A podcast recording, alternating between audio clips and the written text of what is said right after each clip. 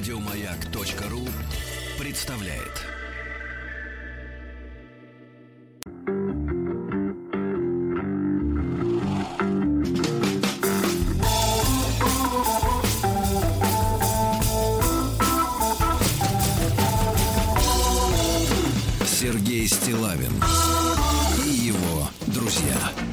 Точно, товарищи. Здравствуйте, дорогие. Сегодня уже четверг, четверг. Терпим, терпим, собираемся. Здравствуйте, Алексей Алексеевич. Доброе утро. Здравствуйте, Сергей Валерьевич. Здравствуйте. Да, ясно. У нас сегодня с вами очень серьезный будет разговор. Поначалу очень серьезный, да. Но перед этим я хочу вспомнить вот вчерашнее.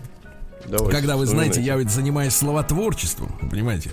Наша Да-да. есть у нас Татьяна Юрьевна, вы знаете, Хартман, да, которая следит за Училка. канонами, за канонами, да. Но дело в том, что э, слежка вот этот, вот, вот этот, э, как говорится, режим этот, понимаешь, он не должен э, мешать словотворчеству, потому что оно тоже Согласен важно. с вами.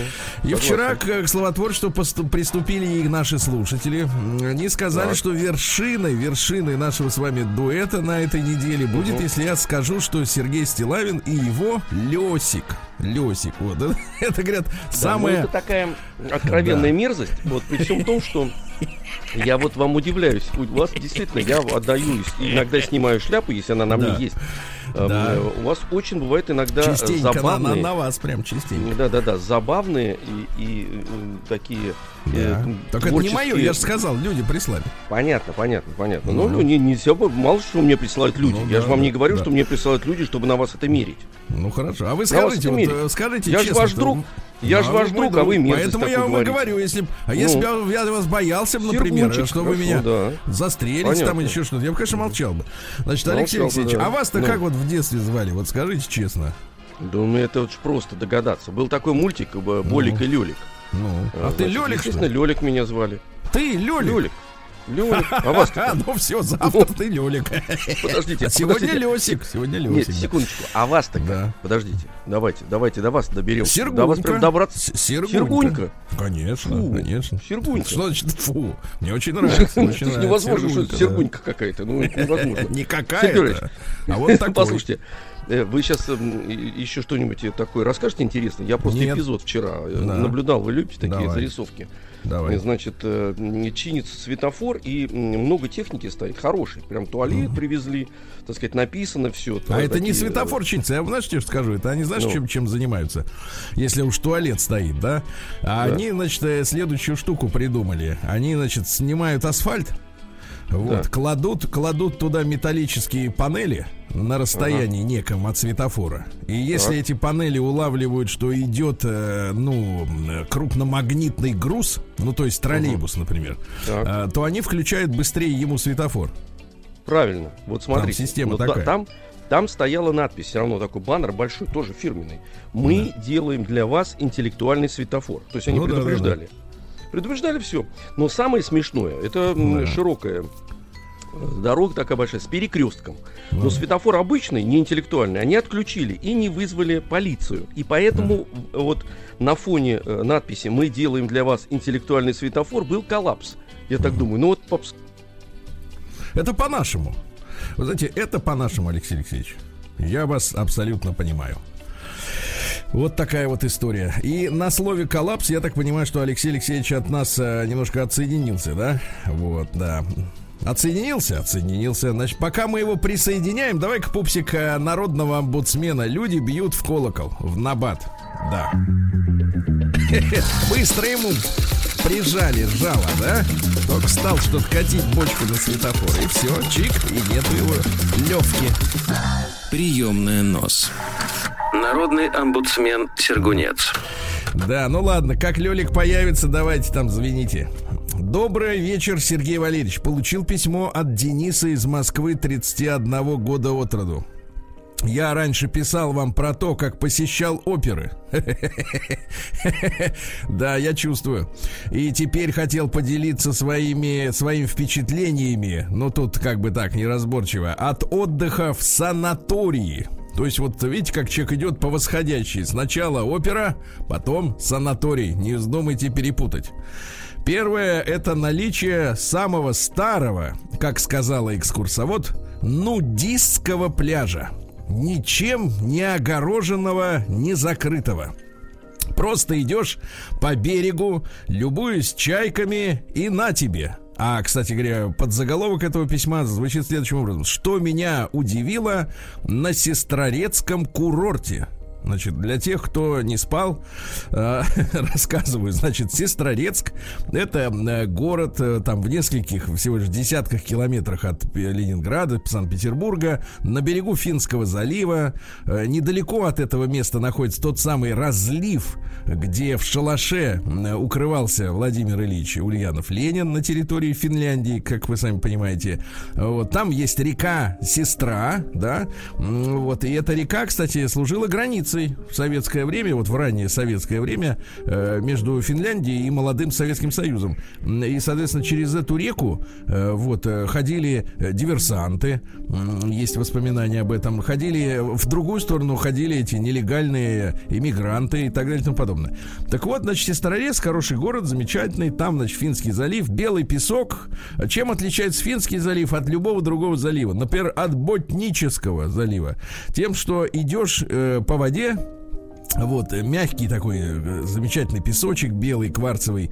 И вода не становится выше. То есть ты вот по колено идешь, например, километр идешь.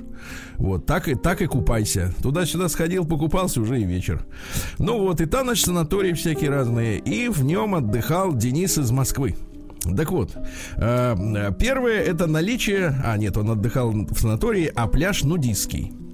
Первое это наличие самого старого, как сказала экскурсовод, нудистского пляжа. Ничем не огражденного, не закрытого. Просто идешь по берегу, любуясь чайками. И вдруг на тебе, кто копилкой кверху, это что значит, кверху загорает, кто в волейбол играет, какие-то, видимо, сленговые выражения. А метрах в 50-100 тренируется школа «Зенита». Ну, это молодые мальчишки, вот, да, которые футболисты будущие. Второе сильное впечатление, это когда пришел на процедуры грязи. Первое, что услышал, зайдя в кабинет, это слова молодой, симпатичной девушки. Раздевайся и ложись на кушетку. Трусы снять не забудь. От такого предложения как-то я удивился, но выполнил. И вот лежу голый, думаю, что я тут делаю, как вдруг входят три девушки и начинают намазывать меня грязью. После завернули в одеяло, и оставили греться. Очень интересное ощущение. Теперь стало любопытно, есть ли в этом санатории старейшем в России, который основали еще по приказу Николая II, то что ж там творилось в те времена, если, как говорят, ничего не изменилось с тех времен? Денис, если ничего не изменилось с тех времен, то творилось то же самое.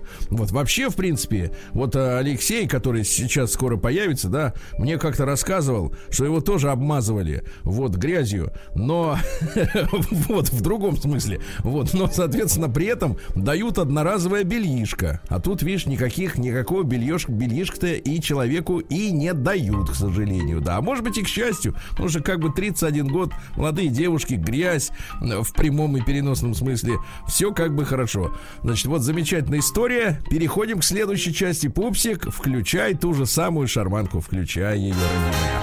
Вот, молодец. Стилавин и его друзья.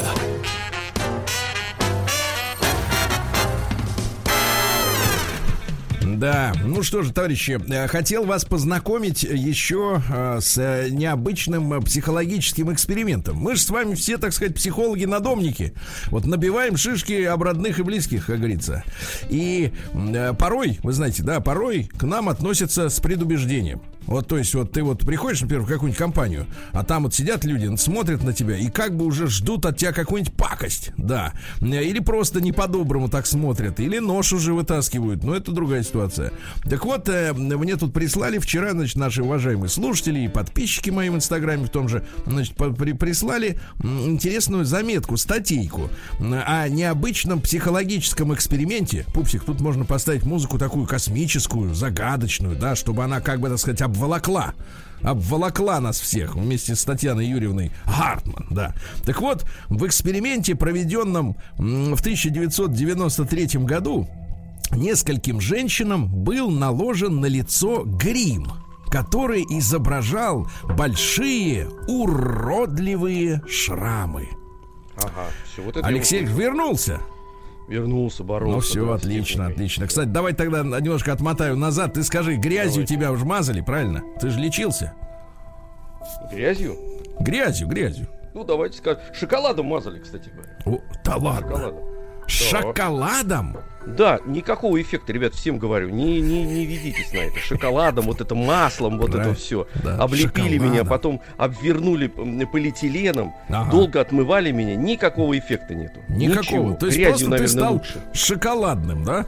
Шоколадный, да. Шоколадный, завернутый в целлофан. Долго меня Прекрасно. мыли, не могли отмыть. В уши Прекрасно, попал прекрасно. шоколад. Слушайте, уши. и вот про нудистов. Вы были когда-нибудь на нудистском пляже-то? Нет, не было, это же мерзко. Ну как-то мерзко. Люди отдыхают Ну, культурно. мерзко, это отвратительно. Нет, Ну нет, что нельзя, отвратительно? Вы что хотите Человеческое тело нудистов превращает- как-то обидеть? Я хочу обидеть. Человеческое тело превращается Во что? Оно, В товар? Ну, из эстетического. Нет, оно превращается в ничто. В ничто, в принципе. Ну как-то не Я-. То есть, то, то есть, Нет. то есть, погодите, погодите, то есть э, ш- в да, что да. его превращают трусики, что ли, только что? Что вы хотите сказать? Конечно, конечно. Когда что-то прикрыто, э, работает воображение, Так очки мозг работает по-другому. на них были, очки были на них, кепки. На, от солнца. на, на, на, на ком? На этих? На них, на нудистах. А, слушайте, знаете, один из самых известных часы.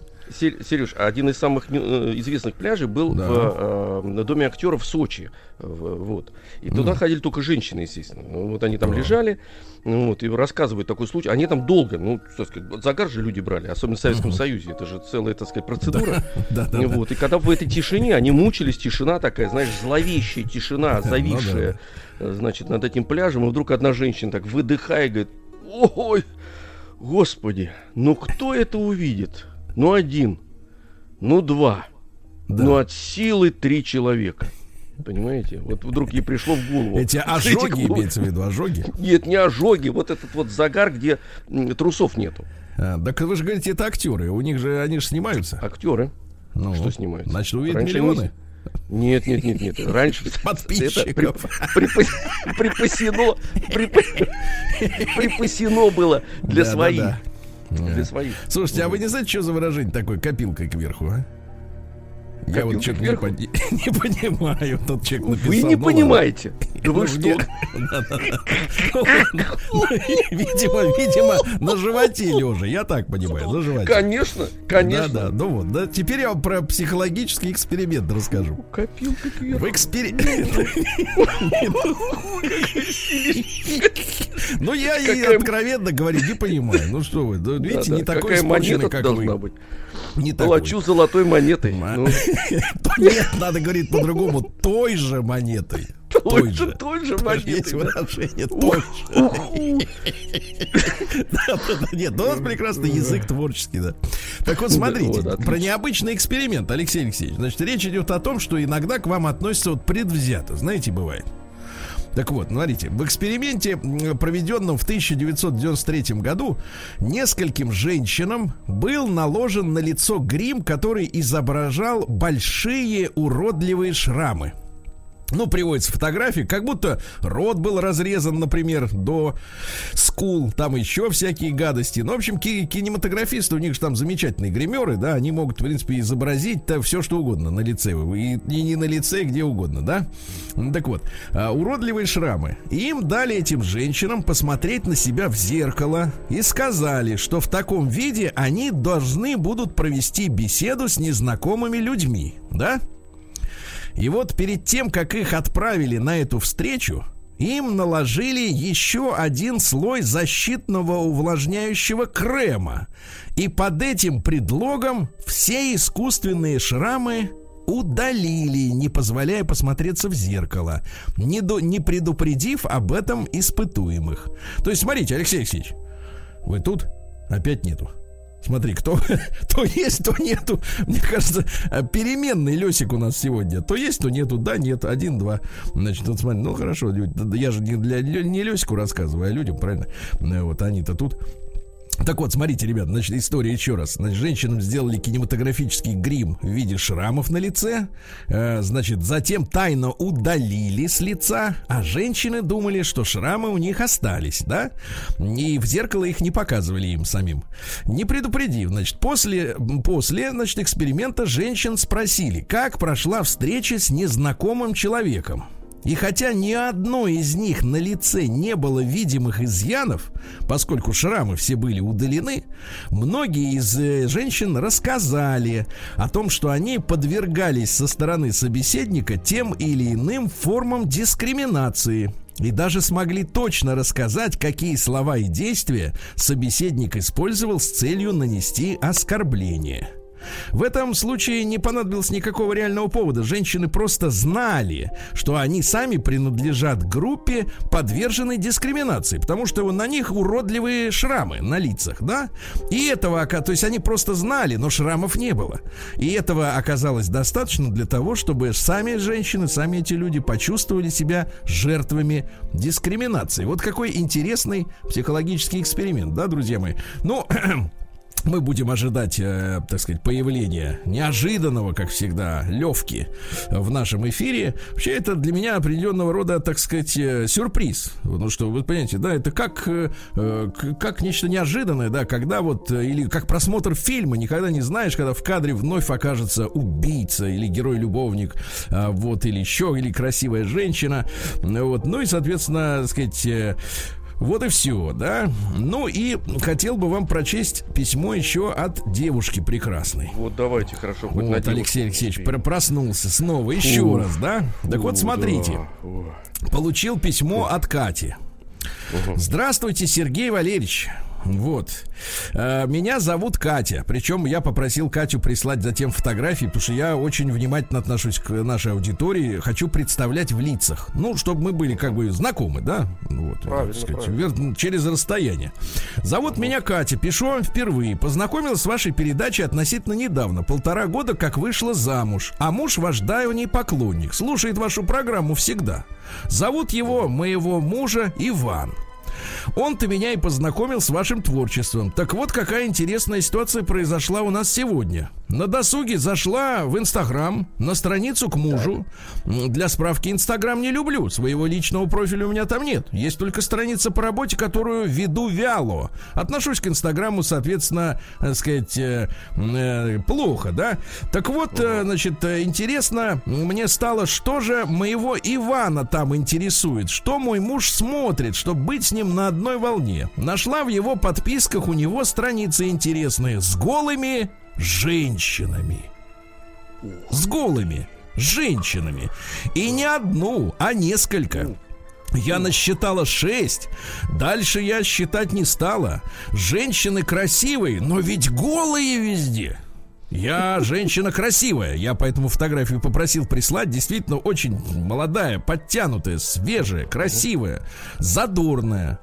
Я женщина красивая, стройная, ухоженная, но понимаю, что мужская природа такова, кабелиная, я себя добавляю. Хочется глаз, глазья свои порадовать женскими телами помимо своей родной женщины дома. Так вот, Сергей Валерьевич, на мой вопрос мужу, что, мол, страниц-то столько у тебя с голыми женщинами, а Иванушка-то отвечает, внимание, Стилавин в своих передачах рассказывал, на кого подписан и почему. А теперь, внимание, это ложь. Ложь, никогда не рассказываю.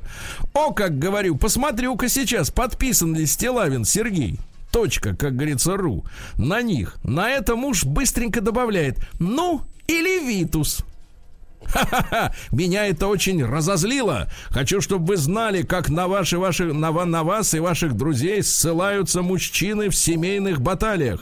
Зашла, конечно же, на несколько страниц, а вдруг и правда вы и ваши друзья там есть в подписчиках, а там вас нету пообещала мужу, что напишу вам письмо, чтобы вы в прямом эфире его, Ванечку-то, продрали как следует. С уважением, Екатерина.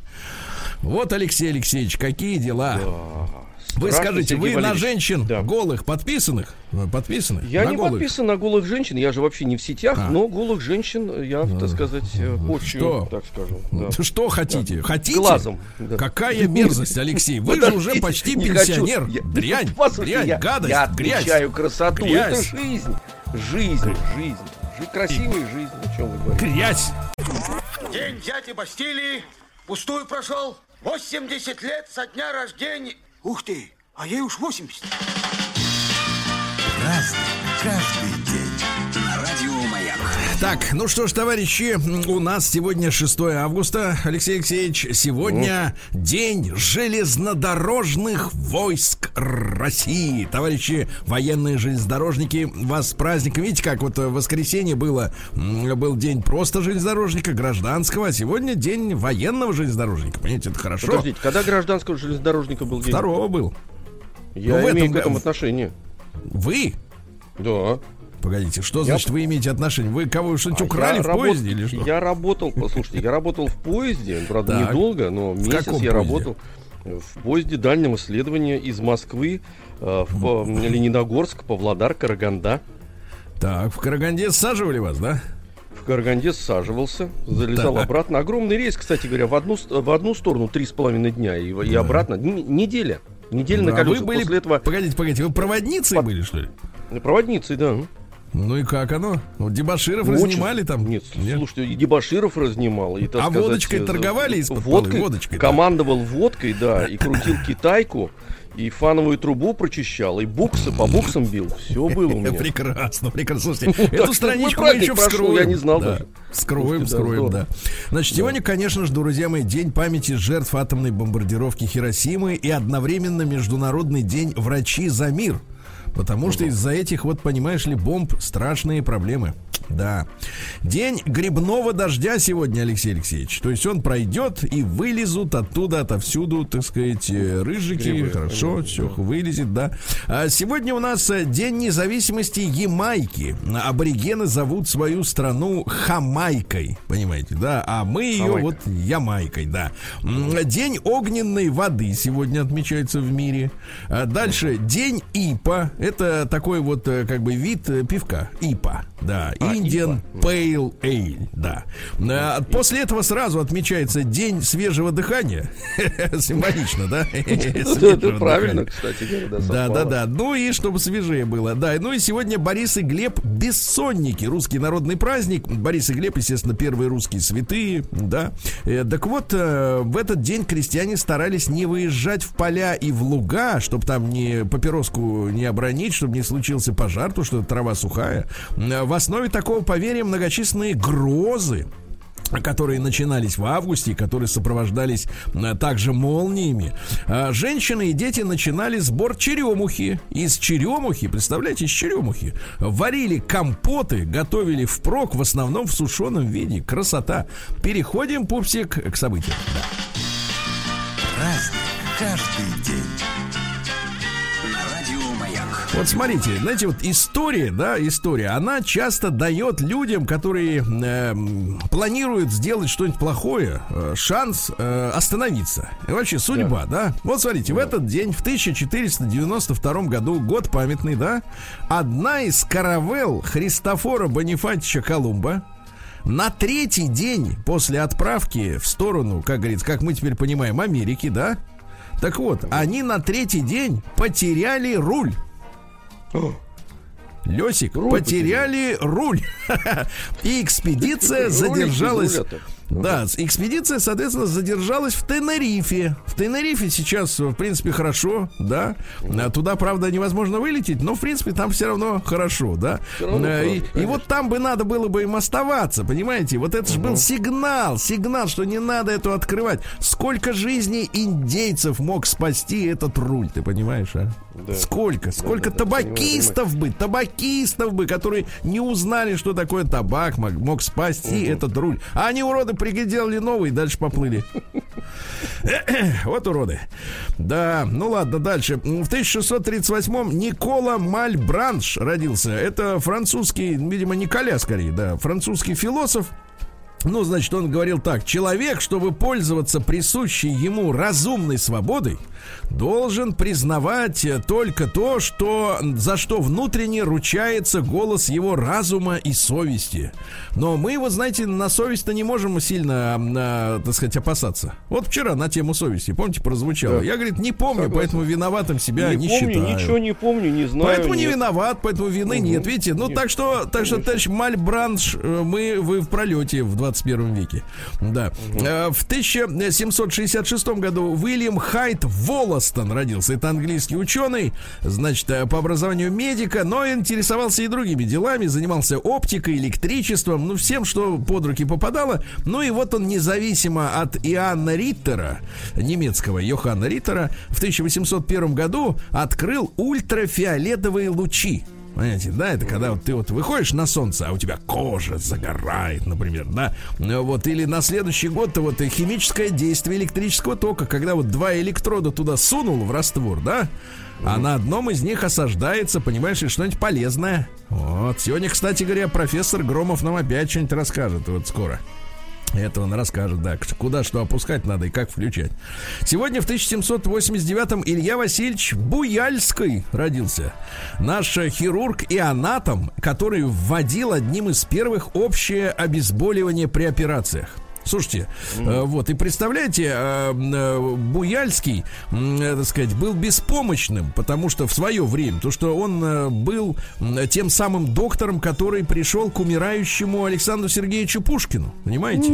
И не мог ему помочь. Да, да, да, не мог помочь ему, к сожалению, потому что тогда еще не было этого самого, так сказать, обезболивания такого мощного. Слушайте, а вот люди, вот смотрите, жили тысячи лет, понимаешь ли, без этого дела, да? Без- без- Вот это удивительно, кстати говоря, да. Как жили-то? Причем, де- причем делали операции не только, так сказать, на руках, на ногах, на, но трепанациями занимались, глаза вынимали. Вот это удивительно. Как Палку глаза вставляли вынимали? в зубы.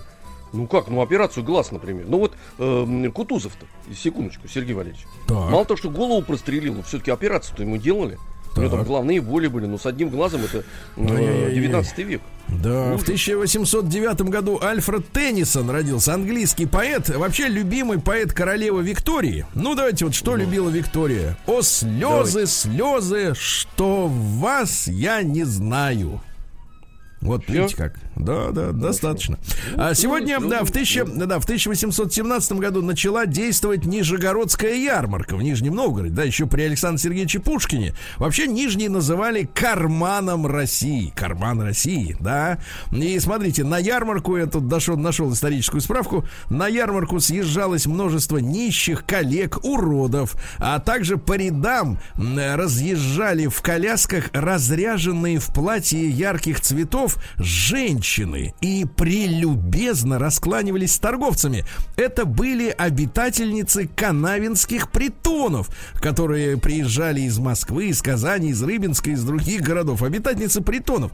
Значит, э, они, так сказать, э, делали, так сказать, э, замануху, рекламу, рекламу своему заведению. Понимаете, какие они красивые, молодые, все дела. Вот, я, кстати, решил поискать больше информации об этих знаменитых кунаминских, значит, притонах, набрал это дело в Яндексе, и действительно полезли фотографии наркопритонов, э, которые тоже называются канавинских, но уже 21 Подождите, но века. это ярмарочные притоны-то были. Какие? Ярмарочные притоны. Нет, это притоны для, так сказать, мужчин. Потому притоны. что, а, ясно, потому что на ярмарках, например, э, не только Ну. женщины съезжались, там же шулеры съезжались, потому что Да сделки все небольшие. съезжались, ну а что же вы? Да, да, да. И, Все? кстати говоря, действительно, вот эти две, две недели э, не просто город гудел. Люди Ну. впадали в такое пьянство. Ну, Да. например, у, у Мамина Сибиряка написано, там Да, он да, да. закатился под диван, его отнесли под диван купца одного. Да. Положили под диван, и кто-то сказал, говорит, «Чш, вы его не будите, он уже тут три дня лежит. То есть, представьте, до, до какой степени, да, Сереж. Да-да-да. И- и- а некоторые за Умели. вот, у Мамина, у Мамина Сибиряка написано, за рыбой человек в аквариум полез. Сначала рыбу достал, а потом сам туда сел, и он лопнул аквариум этот. Вот видите, как, Вот а какого развлекались. размера аквариумы были, представляете? Ну вот в том-то что хорошо-то. что это, да. Ну, вот Да, сегодня, да, в 1881 Александр Флеминг родился, английский микробиолог, который открыл пенициллин. Ну, вы помните всю эту историю Да. про немытую посуду, все это уже достаточно, да. Так вот, лечит не только всякие там э, этот, э, поли- ну, как там, пенициллин, да, а ожоги и, га, и все, и, и гонори- ой, елки, все, все лечит, все лечит, Ух ты, да-да-да. Ой, елки, Ну это вот, лечит, да. да-да. Все лечит, ребята. Так что, если что, все туда. А, вот, э, да. А, ну что же, у нас э, в 1890-м убийца Уильям Кемблер стал первым человеком, которого изжарили на электрическом стуле в этот день. То есть, получается, 130 лет сегодня с того момента, как американцы придумали этот свой электрический стул. Они придумывали из соображений гуманизма, вот, э, ну, формально, да, но на самом деле, там шла, кстати говоря, большая борьба за электрический стул и за другие, так сказать, виды и, так сказать, извращенные вот этих казней, вот, ну и, соответственно, а ведь э, люди-то, э, на самом деле, в мучениях в страшных умирают на этом стуле, потому что да, электричество, умирают, оно, кстати, оно жарит да. человека изнутри, как да. как микроволновка получается, да, Через вот, да, ну, конечно, через голову, а куда еще-то? А сегодня у нас э, в 1890 в тот же день, как стул электрический заработал, Георгий Леонидович Пятаков, это старый большевик, родился, экономист, который возглавлял тяжелую промышленность Советского Союза в первой половине 30-х годов. Естественно, поехал на, по этапу э, в 37 году по делу параллельного антисоветского троцкистского центра. Но, значит, ребята, ну, я понимаю, что, в принципе, благодаря деятельности нашей прессы, прессы а в конце 80-х слово троцкист, оно для тех людей, кто вот нашего поколения примерно, да, э, оно звучит анекдотично, э, в плохом смысле этого слова. Ну, то есть это как бы придуманное из воздуха высосанное как бы пред, предлог какой-то, да. Но если говорить вообще, так сказать, политическим языком, то ведь э, сегодняшние демократы, которые вот хотят очень сильно Трампа скинуть с поста, они же по убеждениям-то своим троцкисты. Я читал материалы, что, значит, после после того, как у нас случилась революция, и как многие троцкисты от Сталина побежали на Запад, вот, они, соответственно, основали вот в Америке специальный троцкистский кружок в одном из университетов. И через этот университет прошли очень многие деятели, которые и сегодня, собственно говоря, вот э, во властных структурах Америки. То есть по убеждениям это троцкисты. А что такое троцкист? Троцкист это и есть глобалист. глобалист То есть они же, да. они же придумали перманентную так называемую революцию, да, когда у вас революция не затихает, везде конфликты, везде кровь, везде война, угу. да, и нет государственных границ. Вот все, собственно говоря, сходится. Так что, так что те процессы, которые шли в 30-е годы, конечно, наверняка там были люди невинно осужденные. Но сама формулировка троцкист, я считаю, имеет полное отношение к реальности. Ничего смешного в нем нет. А сегодня в 1893 году Александр Викторович Белышев родился. Это машинист крейсера «Аврора» который сидел все время там внутри и следил за паровой машиной, да, вот. А потом стал э, комиссаром, э, когда скинули всю офицерскую команду, ну, половину так. поубивали, остальных выгнали, вот. Ну и, соответственно, э, именно он отдал приказ, то есть машинист, да, отдал приказ холостой выстрел по Зимнему дворцу сделать, чтобы дать сигнал к восстанию, понимаете, да. Причем, что интересно, э, дожил до 1974 года, никакие 30-е годы его не коснулись, все спокойно спокойно был пенсионером, уважаемым человеком. Вот, сегодня у нас в 1910 году, э, Пупсик, приготовь нам музыку, э, Николай Павлович Будашкин родился, замечательный композитор, э, значит, на рабфак консерватории имени Чайковского, сейчас там как бы, я так понимаю, элитная публика, да, учится, непростая, ну, почти, да. в консерватории, ну, да. А вот есть, были времена, были времена, когда мог просто талантливый мальчишка из деревни приехать поступить по специальной квоте, ну и вот поставь нам просто музыку из э, мультфильма. Вот э, там есть у нас пупсик, музыка, музыка из мультфильма.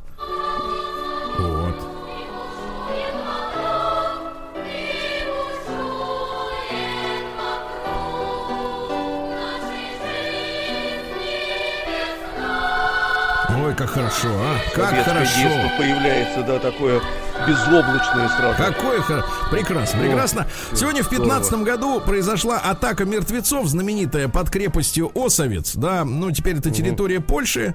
А, немцы включили газ в 4 утра, газ а, проник э, на глубину до 20 километров, а и наши отравленные солдаты, офицеры, харкающие кровью, бросились в атаку, что совершенно поразило немчуру. Вот.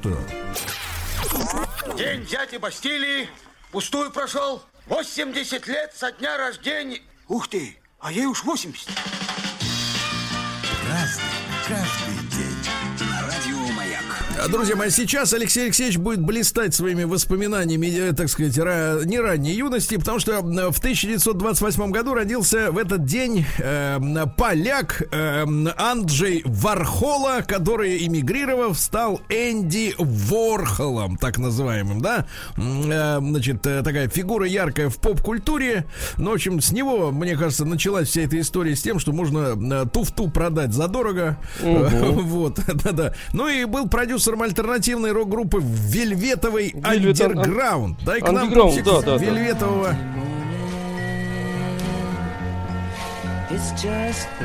Ну все, все, выключаем, нет сил Можно слушать. выключать, да, да. Значит, вы Вяло. знаете, Венди стреляла его поклонница, да, вы знаете, стреляла, а, вот, а, ее в психушку, и у него пули вытащили, а потом все равно умер, вот так вот, да. А, Но А он в цитаты парике, есть. знаете, вот эту у него прическа Конечно, его. конечно, Паричок, конечно. И да, банка вот паричок. это все, банка с этим, с бульоном, он все банкой этой занимался.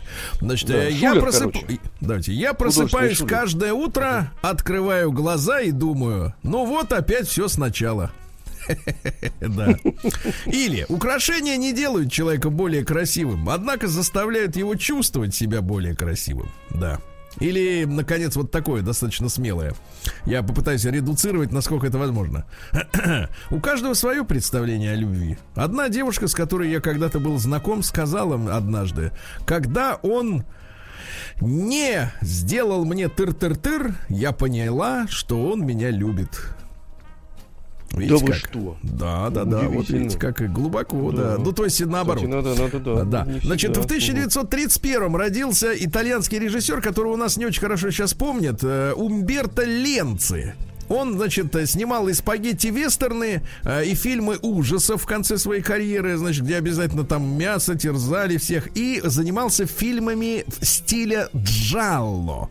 Ну, Вы помните, что это такое, Алексей Алексеевич? Э, Стиль Нет, надо джалло. просветить, нет, стиль Ну, знаете, джалло. по-итальянски Ну, это давайте. желтый, а вообще это итальянские фильмы ужасов, где обязательно есть криминальный триллер и обязательно уверенная эротика.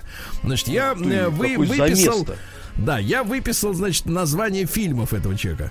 Э, Черные демоны, каннибалы, съеденные заживо, спазм, такая милая, такая извращенная, оргазмо, оргазмо и пистолеты черной ведьмы. Перевел на э, из- итальянский язык. Кози дольче, кози перверса. Хорошо Вот это кино, Ух да. да, да, да, Да. Вот это да. Ну, давайте к нам в искусство. 38 Мгм. году родился Игорь Михайлович Лучинок, замечательный белорусский композитор. Такие песни, как «Олеся», «Журавли над Полесьем летят». Ну-ка, дайте к нам, пупсик. Есть у нас э, что-нибудь такое? Вот. Вот, это как раз на самом деле другой композитор, а Да, тогда был как раз ну- Лучинок, да, да, да. Так вот, э, сегодня в тот же день родился Айзик Хейес, э, американский негритянский музыкант, предтеча стиля диско, ну и саундтрек фильму «Шафт» 71 года у него был. Есть у нас Хейес. Ну, круто. Ноги сами в пляс идут, да. В сороковом году сегодня Эстония милостиво принята в состав Советского Союза. Но, видимо, не последний раз, да. Вот, я понимаю, так, э, судя по, по процессам в мире, что там происходит. Дальше у нас что интересного? Ну, про ядерную бомбу не будем, все, все прекрасно понимаем. Сегодня в сорок седьмом году родился Наджибулла, помните, руководитель Афганистана, да, Афганистан, которого, да. соответственно, да, наши ушли, соответственно, и вот он остался один на один и долго не протянул, к сожалению. Ну, да, в 63-м году Кевин Митник родился. Это американский программист, самый знаменитый компьютерный хакер. Но вряд ли он самый знаменитый, э, то есть, вернее, самый знаменитый, потому что выявили, да? Э, Да. Вот, был увлечен в проникновении в вычислительные сети, его вычислили, осудили. Вообще он научил переправляться, с чего начал-то, да? А, Сигнал домашнего телефона на таксофон. Э, Веселясь от того, что владельцев домашних телефонов перед, перед разговором просили опустить 10 центов. Вот. Э, Да-да-да. Ну и он умел звонить бесплатно по всему миру. Э, Развлечение ему наскучило. Он стал сидеть в школьном компьютерном классе, изучал, так сказать, э, инструкции, компьютерные сети. Ну и совершил в 80-м уже году первый взлом э, школьной локальной сети. Э, Несмотря на то, что он получил возможность исправить себе оценки в журнале, в в электронном, он этого делать не стал, так как э, Митника интересовал исключительно процесс взлома, а не вот эти вот, значит, навар, да? Сейчас что делают? Вот э, людей бедных там, так сказать, у них, соответственно, вытягивают пароли, коды, да, из всяких. То есть он творчеством занимался практически. а он творил, да, он чистый Да. художник. Да. А сегодня в 72 году родилась Джерри Халливелл из Spice Girls, рыжая такая. Дайте-ка нам Джерри. Помните, да, э, по пару лет назад они тут попытались э, возобновить эти гастроли. Ну, видимо, деньжата под, подзакончились. И угу. одна из, э, ну, там же какая-то Мел Си, Мел Би. Я вообще не в курсе, что это за люди. Да, но ну, одна из это них... технологическая такая штука. Да, они но, просто но... такая создали матрицу такую. Нет, нет, суть вот в том, такую. что одна из этих вот э, других проговорилась, что у них с этой Джерри было все тыр-тыр-тыр. Вот, видите. Скандальчик Джерри Тартартар и Мэри, Мэри Тартартар имеется в виду. Да, да, да. В 81 году в США все бастующие авиадиспетчеры в Америке, это была крупнейшая забастовка, были уволены. Э, президент Рейган приказал вернуться на рабочие места. Они хотели повысить все зарплаты при помощи профсоюза на 11%, а всех 11 300 человек выгнали, а Рейган посадил за пульты военных. Вот. И э, там при прикол-то был в чем, что э, профсоюз считал, что Рейган не пойдет против э, диспетчеров, потому что это были в основном белые состоятельные мужчины, а это были его угу. корневые избиратели Рейгана, да? да? А Рейган а на пошел. них нагадил и пошел, да. Ну и наконец вот хорошее, смотрите, решение. В 93 году правительство России потребовало у прибалтийских республик почти 8 миллиардов долларов в обмен на вывод российских войск. Ну, чтобы разместить там, где надо. Понимаете, я не в курсе, э, заплатили ли прибалты. Не нашел этой информации, но хотя бы потребовали, потому что Горбачев, когда выводил из Германии войска, вы помните, он же ни, ни пфенинга не попросил с немцев. Ничего. Да. Ничего это же совсем уже, понимаешь, Чисто никуда поле вывел. Да, не годится. Да, да, да. Угу. Ну и сегодня в 2014 году началось возрождение нашего сельского хозяйства, друзья, потому что Владимир Владимирович объявил кон контрсанкции продовольственные. И теперь мы что, за 6 лет имеем свой сыр, правильно? Свои да. сосиски хорошие, мясо, хлеб, курицы квас, завались. Все, да, все, все есть, киска, все есть. Да. Вот и все. Питье. Накуся Еда, вам, все. капиталисты Колбаса. проклятые. Сергей Стилавин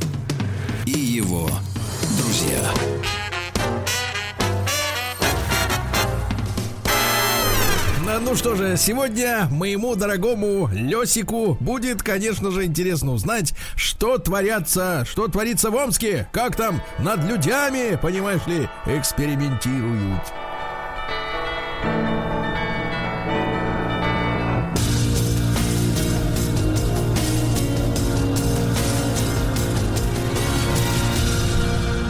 Зона 55. Ну, во-первых, друзья мои, давайте посочувствуем мечам, потому что там третью неделю пошло, пошел период уже как отключена горячая вода. Три недели люди не могут мыться. А в это время, Алексей Алексеевич, а мечам подали горячую воду в батареи. Причем нам... Сливать, значит, Издевательство, да. Причем на улице в Омске нереальная погода, 36,7 тепла в тени. 36. И им включили отопление отопление. Вы можете себе представить? Нет, это грандиозно. Вот, мне это кажется, для книги, вот, это потрясающе. Вот Краны иногда, надо, мне, ребят, мне кажется, Алексей Алексеевич, мне, иногда деятели коммунального хозяйства, мне такое ощущение складывается, что это не люди вообще. В принципе, у них нет таких же датчиков, как у нас. Вот температура. Сергей Валерьевич, нет, в том-то и дело, что именно люди, именно человек мог на такой пойти. На своем месте, я так понимаю. Ну хорошо. Значит, Амич задолжал своей 11-летней дочери миллион двести семьдесят тысяч рублей. Вы представляете? И погасил этот долг. Правда, с него еще содрали 88 тысяч исполнительного э, сбора. Нормально. А в Омске зафиксировали серьезный дефицит арбузов. Цены на ягоду взлетели с 19 до 32 рублей за килограмм. И это бахчевые. Ты понимаешь, в чем дело? А? Амичка в суде простила своего собственного папашу который набросился на нее с ножом. Значит, по данным следствия, шел в, в направлении дочери и обратил к ней лезвие. Но дочь простила отца, и уголовное дело закрыли. Как это прекрасно, да? Для всех. Это хорошо. Да. Он говорит, выпил все, лишнего, лишнего, лишнего Бывает. выпил, да. А суд отправил серийного омского матершинника в изолятор. Вы представляете? Из-за серийный омский матершинник. Какая, какая, какая феерия. Да-да-да. Короче, какой, каким же надо обладать мастерством, чтобы в общей среде вот этого жужжания матерного быть, сказать, выдающимся. Да-да-да. Когда ты, извините меня, не реально, идешь по улице, тебе навстречу какие-нибудь 15-летние подростки, мальчик с девочкой, они просто разговаривают матом через слово. Да? Вот что значит Да. тогда... Да они даже в любви матом признаются, Сергей Валерьевич. Что значит омский сири... Нет, ну там-то понятно, там есть на что показать. Так вот, значит, смотрите, на Не-не-не, 12 не, суток сейчас- отправился. Сейчас вы про него скажете, но я просто, ребят, хочу сказать, потому что я боюсь, э, между прочим, детей Да. э, и подростков, они э, скверно матерятся. Во-первых, это делается неумело, ну просто так. Да. э, Ну, конечно. Мусорит. Но вы знаете, когда я присутствовал, при том, что э, они как бы признавались любви друг к другу, но только матом. То есть там другого ничего не было. Ужас, да. Ну, видите, Это- да, это словарный запас круто. вульгаризировался до невозможности, да.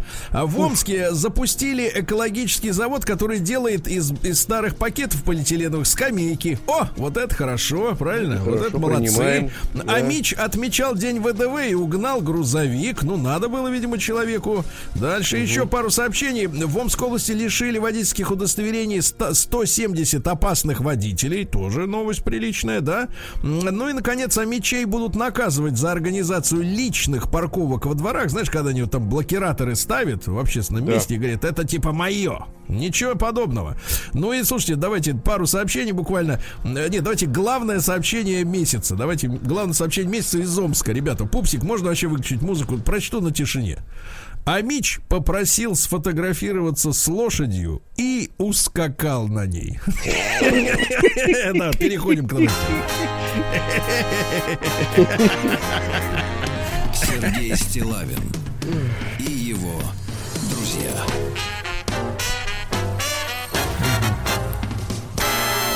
Ну давайте немножко об опасности. В центре Москвы появились гигантские слизни. Так что осторожней, товарищи, не задавите слизней, да. Э, Вот, э, что же у нас еще? Э, в- Новосибирец голыми руками поймал змею на затулинке. Понимаете, это хорошо, да, хорошо. Э, Самые вредные перечислены продукты для завтрака. Э, Вы знаете, Алексей Алексеевич, не нашел ничего, что осталось нам. Как? Все Вообще вредное. есть нечего уже. На первом вредное. месте, да. На первом месте Так, хлопья, потому что там сахара. Вот, потом каши быстрого приготовления, сосиски, сардельки, бекон. М, Вот, значит, белый хлеб, манная каша, кускус. Кускус. Вот, тоже нельзя. А есть будем? Я не понимаю Соки, газ, вода. Короче, ни- ничего. Утром не едим ничего, все. Значит, Всё, дальше. Психологи, психологи объяснили сексуальную привлекательность женщин именно с красной помадой. С красной помадой. Оказывается, красный цвет на губах женщины излучает энергию и бесстрашие. Вот что. Бесстрашие, да. Бесстрашие. Да, попытка накормить россиян американским искусственным мясом провалилась. Э, Российская сеть блинных теремок эм, э, пыталась сделать блины, но из-за роста курса, э, так сказать, доллара раньше этот такой вот блинок с не мясом стоил 399 рублей, 400. А теперь вообще 450, и вообще он никому не нужен такой блин. Вот так вот, да. Блин, да Дальше. 450 вообще не нужен, в принципе. Да. Спортивный журналист пошел на прием к медику и получил от того в подарок бутылку водки. Вот, э, то есть виски. Вот, видите, как хорошо. Замечательно. Э, Российский комик рассказал о, о том, что живет с женщиной, с женой, которая постоянно его доит. Вот. Доит постоянно его, да. Да-да-да-да. Как говорится, может быть бычок, такое? ну, да, но жить будет, да. А, В сети. Да, действительно. Ну надо же. Значит, в сети, да? пользовались, пользователи вспомнили самую мерзкую еду из детства, ребята. Манная каша с тефтельками на морковной подливе из детского сада. Самая мерзость. Суп с макаронами. А, какая гадость. Все это действительно ужасно, ужасно. Холодец, различные виды заливного с волосами. Ну, в общем, люди вспоминают то, что засело глубоко в душе. Определено самое грязное место в салоне самолета это карман впереди стоящего кресла. Туда харкают, плюют, козявки суют. Вот ни- ни- ничего там не то. Можно как по-другому было. Ну, что вы почу, запомнили, что давайте к науке, товарищи, к науке. к науке. Наука и жизнь. Да. Американские генетики смогли сделать кальмаров бесцветными. ну, наконец-то, наконец-то они смогли это сделать. Да, беспилотное летающее такси протестировали в Германии. Вот сейчас как, вот смотри, ты летишь на вертолете, летаешь на маленьком, да, на этом, на угу, коммерческом. Да. Вот, там хоть есть пилот, ты хочешь ему спросить, ты что делаешь? А тут вообще просто вот падает и все. Да, и все. Да. да, Ужас. Кстати, говорит, страшнеет. Вот Ужас, страшнеет. да. Э, древнейшие деревья планеты, секвои всякие треклятые, могут заполонить Европу, товарищи. Возвращаются, значит, старые посадки, да. А помет пингвинов указал на ошибку ученых. Вот, говорит, здесь. Да, американские ученые выяснили, что э, вода из микроволновки, если ее там вскипятить, да, и попытаться заварить чай, то чай будет невкусным. Это давно уже заметили, но не могли понять почему. А оказывается, в микроволновке э, вода прогревается неравномерно. То есть верхние слои могут кипеть, а, а внизу, например, может быть еще там, прохладненький. И когда вы завариваете чай, э, где вода, кипяток смешан с недокипяченной водой, вот оттуда и происходит мерзкий вкус чая. Хотя заваривать чай все равно, ребят, надо не, кипять, не, не кипятком. Черный это 95 градусов максимум, а, так сказать, а зеленый так вообще 85 вот, так что ничего страшного. А, млекопитающие питались динозаврами уже 160 миллионов э, лет назад. То есть жрали и жрать будем, правильно? вот. А ученые выяснили, почему человек замирает в момент испуга. Оказывается, это специальный механизм, впрыскивается в нас изнутри серотонин, так? Для того, чтобы мы могли поймать этот момент, мгновение, остановиться физически и быстро оценить ситуацию. Где нож, где лезвие, где а. дубинка. Вот, чтобы приглядеться, приглядеться можно было, да. Так что это все правильно, да. Дальше. Американские ученые обнаружили простой способ избавиться от седины.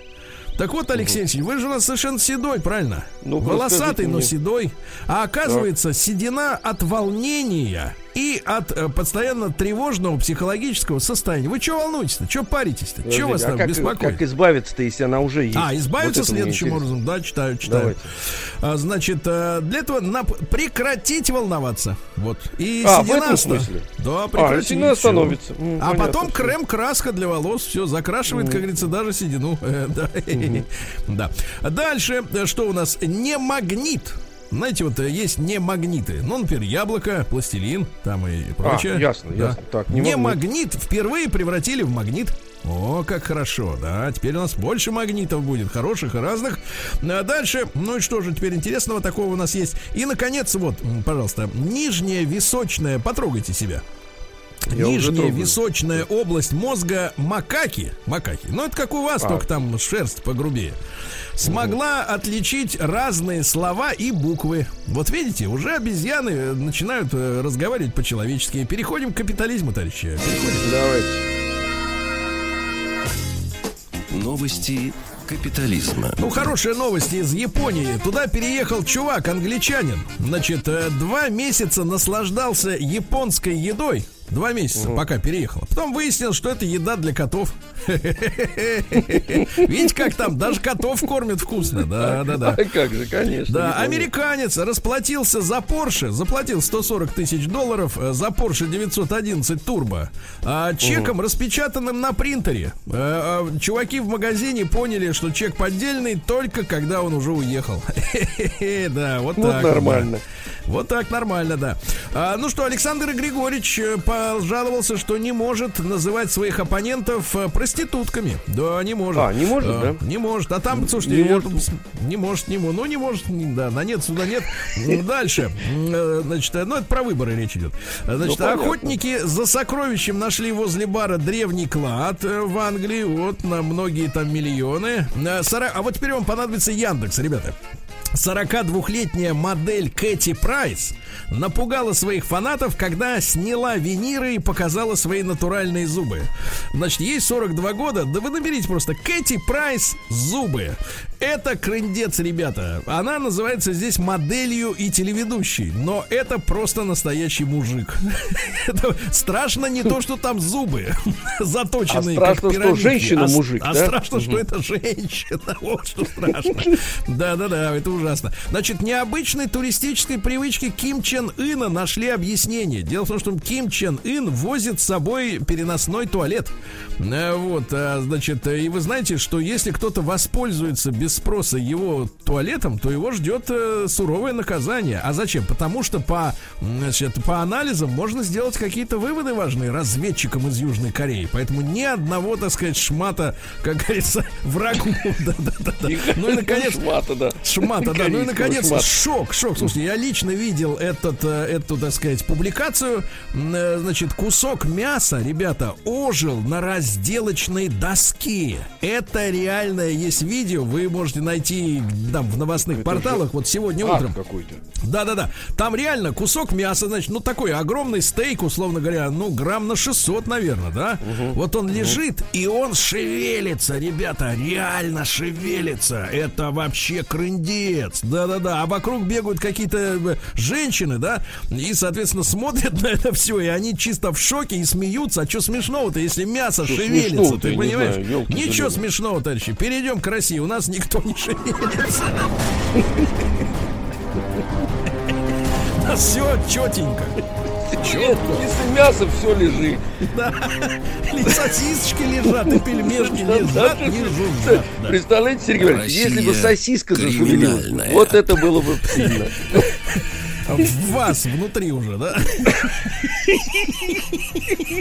Так и собралась по частям и полезла бы, да. Как жук вчерашний. А, Да. Да. Ну, смотрите, во-первых, вот смотрите, какое мужество все-таки есть у этих самых, у э, мастеров вытаскивать кошелек. В Москве вытащили кошелек, вы представляете, у директора клуба боевых искусств. Знаете, что может, как бы мог огрести, значит, вот этот вот, э, э, так сказать, Но это э, мастерство, это значит, знаете, я, Нет, тут подтвер- не я подтверждаю свою квалификацию. Да нет, ну как, это ж с огнем играть. Это все что вытащить Понятно, кошелек у тигра. я вам говорю, у, них же, у них же тоже е- у них же тоже ранги какие-то есть, понимаете? Ну, а я ранги, вытащу, ранги, да, а я у вытащу кошелек у бабушки, а я вытащу кошелек у мастера, э, значит, боевых искусств. Нет, и наконец вершина. А я вытащу кошелек у того, у кого нет кошелька. Да, да дальше, смотрите. Ребята, осторожно. В интернете появилось более 200 фейковых сайтов службы доставки. Причем не только еды, но и клоны, значит, э, соответственно, утконоса. Перекрестка, клоны, так сказать, э, компьютерных магазинов, которые предоставляют электронику, да, М, 200, э, так сказать, э, 288 доменов, доменов, да, ну, название сайта зарегистрировано только со словом delivery, только, то есть доставка, представляете? То есть осторожнее, закажете суши, а в итоге, э, так сказать, э, уплывут бабосы. Дальше, что у нас любопытного? В Волгоградской области мужчина тщетно пытался изнасиловать двух женщин с интервалом в полчаса. Тщетно. Взяли под люку, представляешь? То есть не, изнас- Взяли. не изнасиловал. Нет, хорошо. Да, Очень в хорошо, Подмосковье это не женщина украла из незапертых квартир более 650 тысяч рублей. Пенсионеры не закрывают свои квартиры, вы представляете? И по этим хатам ходят, значит, вот эти, так сказать, сами мы не местные. Вот, и, так сказать, тырят, да. Дальше, в Петербурге, это вот опять Питер. Питер, мне кажется, вот у нас две, две такие точки опоры, честно говоря, это Омск и Питер. Э, Значит, в Петербурге полуголый россиянин бегал по улицам и требовал вызвать десант. Вот это мощно. Вот это, мужчина настоящий. да. Настоящий, конечно. Требую десант. Да, а вот теперь на заметку всем, кто установил вторые входные двери, ребята и девчата. В Челябинске женщину через суд заставили спилить вторую входную металлическую дверь. Потому что, оказывается, представляете, какая есть, так сказать, э, интересная история? Оказывается, входные двери все должны открываться, а теперь, внимание, догадайтесь трех раз, внутрь. Внутрь. Представляете, для того... А, внутрь? Для того, чтобы их можно было выбить. Понимаете, когда, например, вы там будете что-нибудь делать плохое, придут хорошие люди и выбьют. А если у вас дверь открывается наружу, как они выбьют дверь? Понимаете? Хе-хе. Вот, и, соответственно, вот э, прецедент создан. Так что мне кажется, что волноваться надо всем владельцам двойных дверей. Потому что я ни разу не видел, чтобы вторая дверь открывалась внутрь. которая снаружи Подождите, висит. у меня вот одна дверь, она не вторая, но она действительно на меня открывается. И, естественно, это было сделано осознанно, Она чтобы ее как открывается раз на. не выбили. Да, на, на. На. Да, Она да, да. открывается. Россиянин, На. россиянин оставил на самокате пакет с миллионом рублей и потерял их навсегда. Ну, это какой-то, да. Ну и, наконец, давайте о хорошем. О хорошем. Значит, э, на москвичку э, напал, соответственно, насильник, приезжий из гражда- гражданин, так сказать, бывшего, так сказать, нашего общего отечества. Напал. Вот, с целью, так сказать, добраться до женского естества. Вот. На Мичуринском проспекте, кстати говоря, все это произошло. Значит, не самые, как говорится, эти самые. А она ему откусила палец. Можете Ой. себе представить? Откусила палец ему. Теперь, значит, вот э, хотят возбудить уголовное дело против насильника, а свидетельница ушла вместе, кстати говоря, с пальцем, пальцем. друзья мои. С вот пальцем, так. да, вот да. так.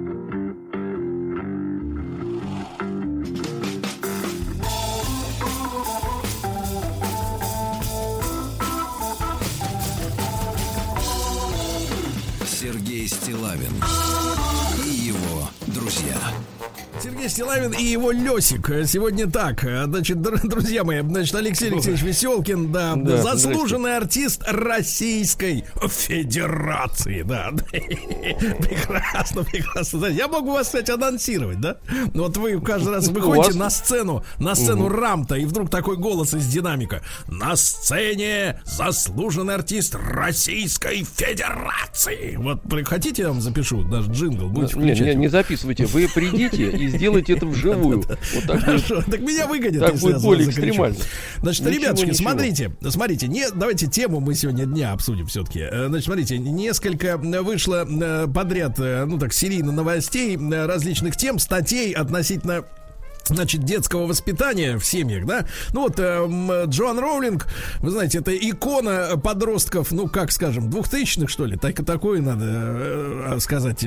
Когда начали выходить эти фильмы про Гарри Поттера? В двухтысячные же, да, они уже 2000, пошли? да, да. Ну вот эти детишки, да, э, значит, они подрастают. У самой Джоан Роулинг, э, значит, сын подросток, она пишет, что ну, вот в интервью дала по поводу своего 55-летия, э, 31 июля это произошло, что она с сыном со своим играет в Майнкрафт, э, вот, признает за ним право на подростковые тайны и так далее, и бла-бла-бла. Ну, в общем, хорошо живется мальчишке с, мать, с мамашей миллиардером, правильно?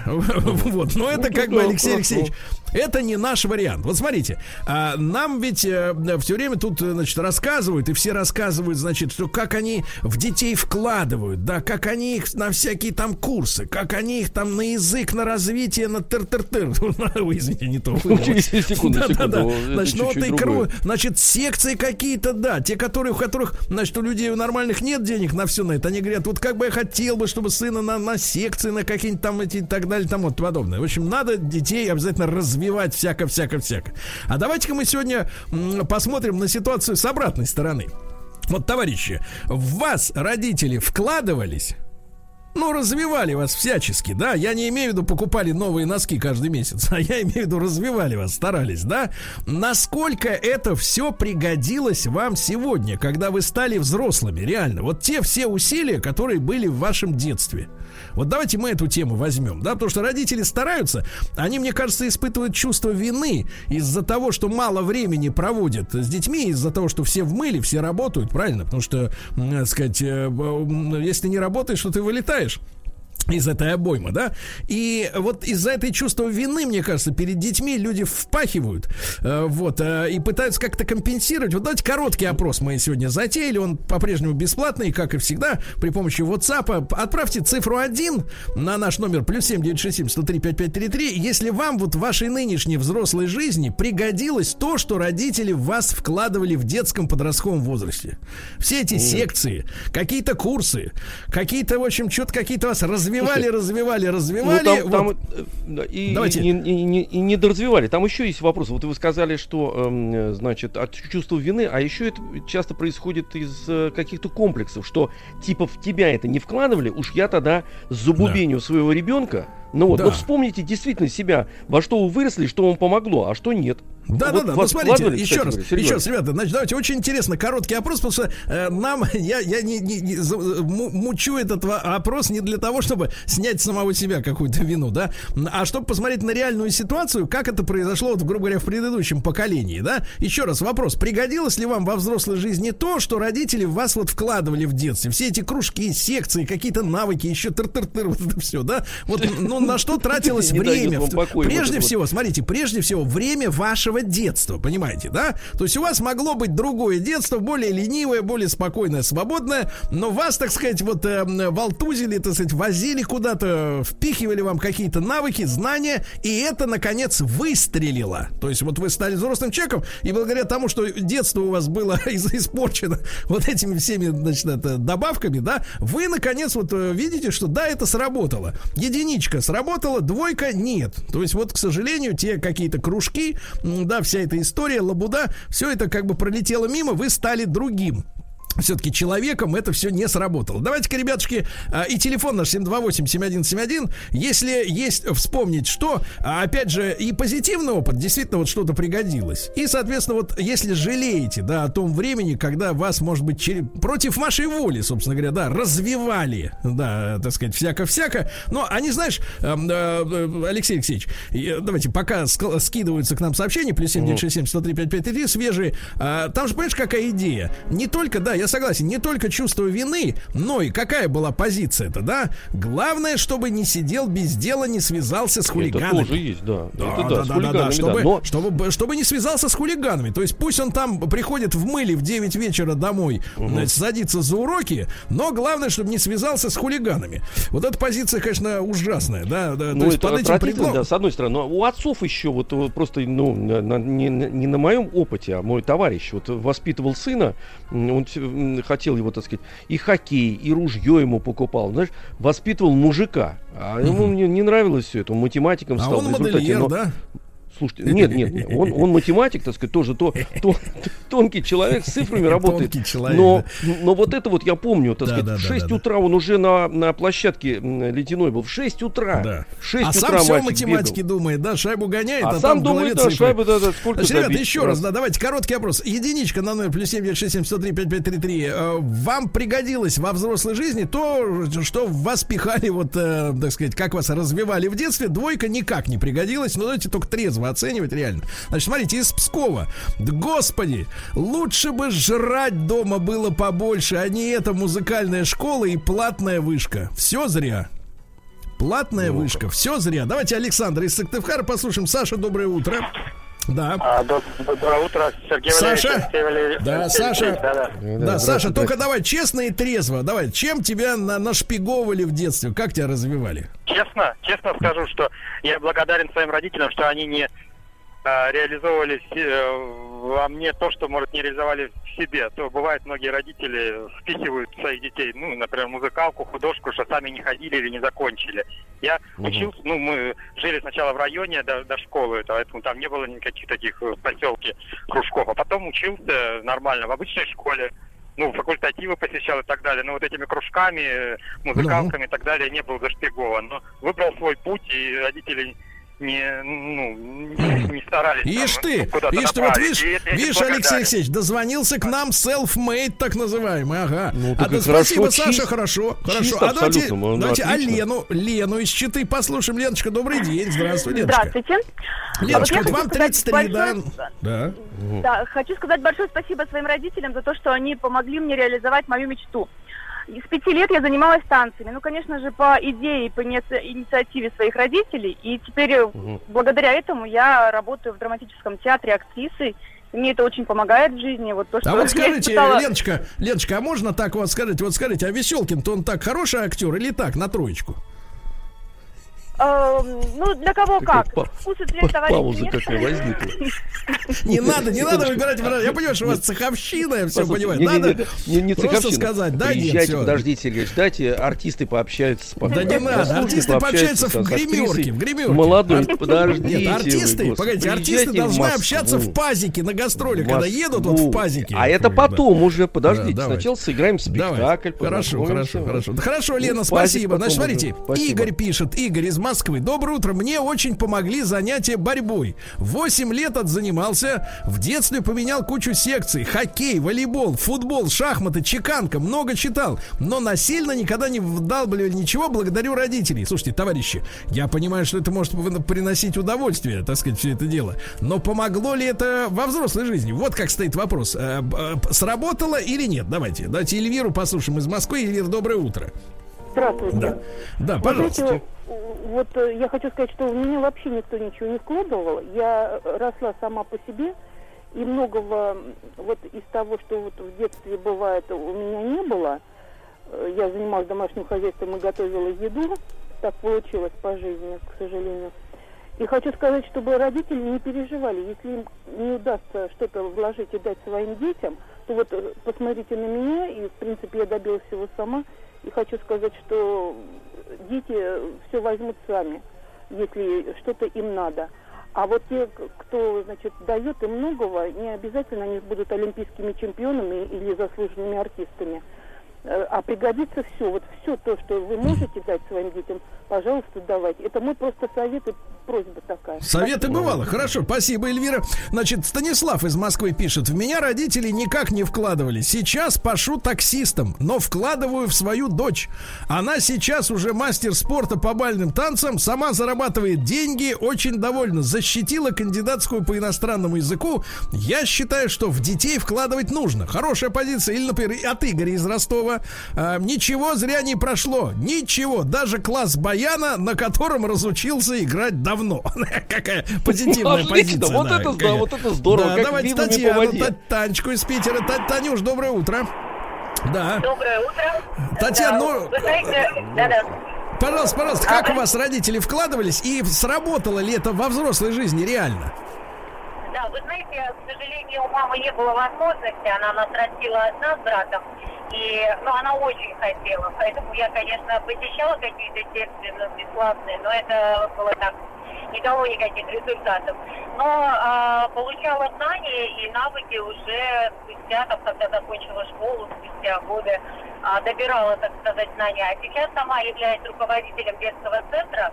У меня более 30 направлений, я вижу различные ситуации, и как родители заставляют детей против их воли, и как родители э, не имея возможности, там, стараются из последних сил, только чтобы ребенку э, ходить на занятия, которые ему нравятся. Дети тоже, конечно, разные. Ну а сколько, вот скажите, Татьяна, Татьяна, а если подытожить, э, примерный расклад тех, которые с удовольствием и против силы, вот э, в доли какие проценты? Ну, примерно. А, я бы сказала, с удовольствием процентов 30, а против силы, наверное, процентов 50. Mm, ну, спасибо, спасибо, конечно. Татьяна, спасибо. 30 с удовольствием, остальные, так сказать, не без охотки. А Саша пишет из Удмуртии. В 2000 году родители на последние деньги отправили меня на Олимпиаду в Москву. В семье дома оставалось 50 рублей. Ну, это, конечно, те 50 рублей были побольше, чем сейчас, но все равно ни о чем, да?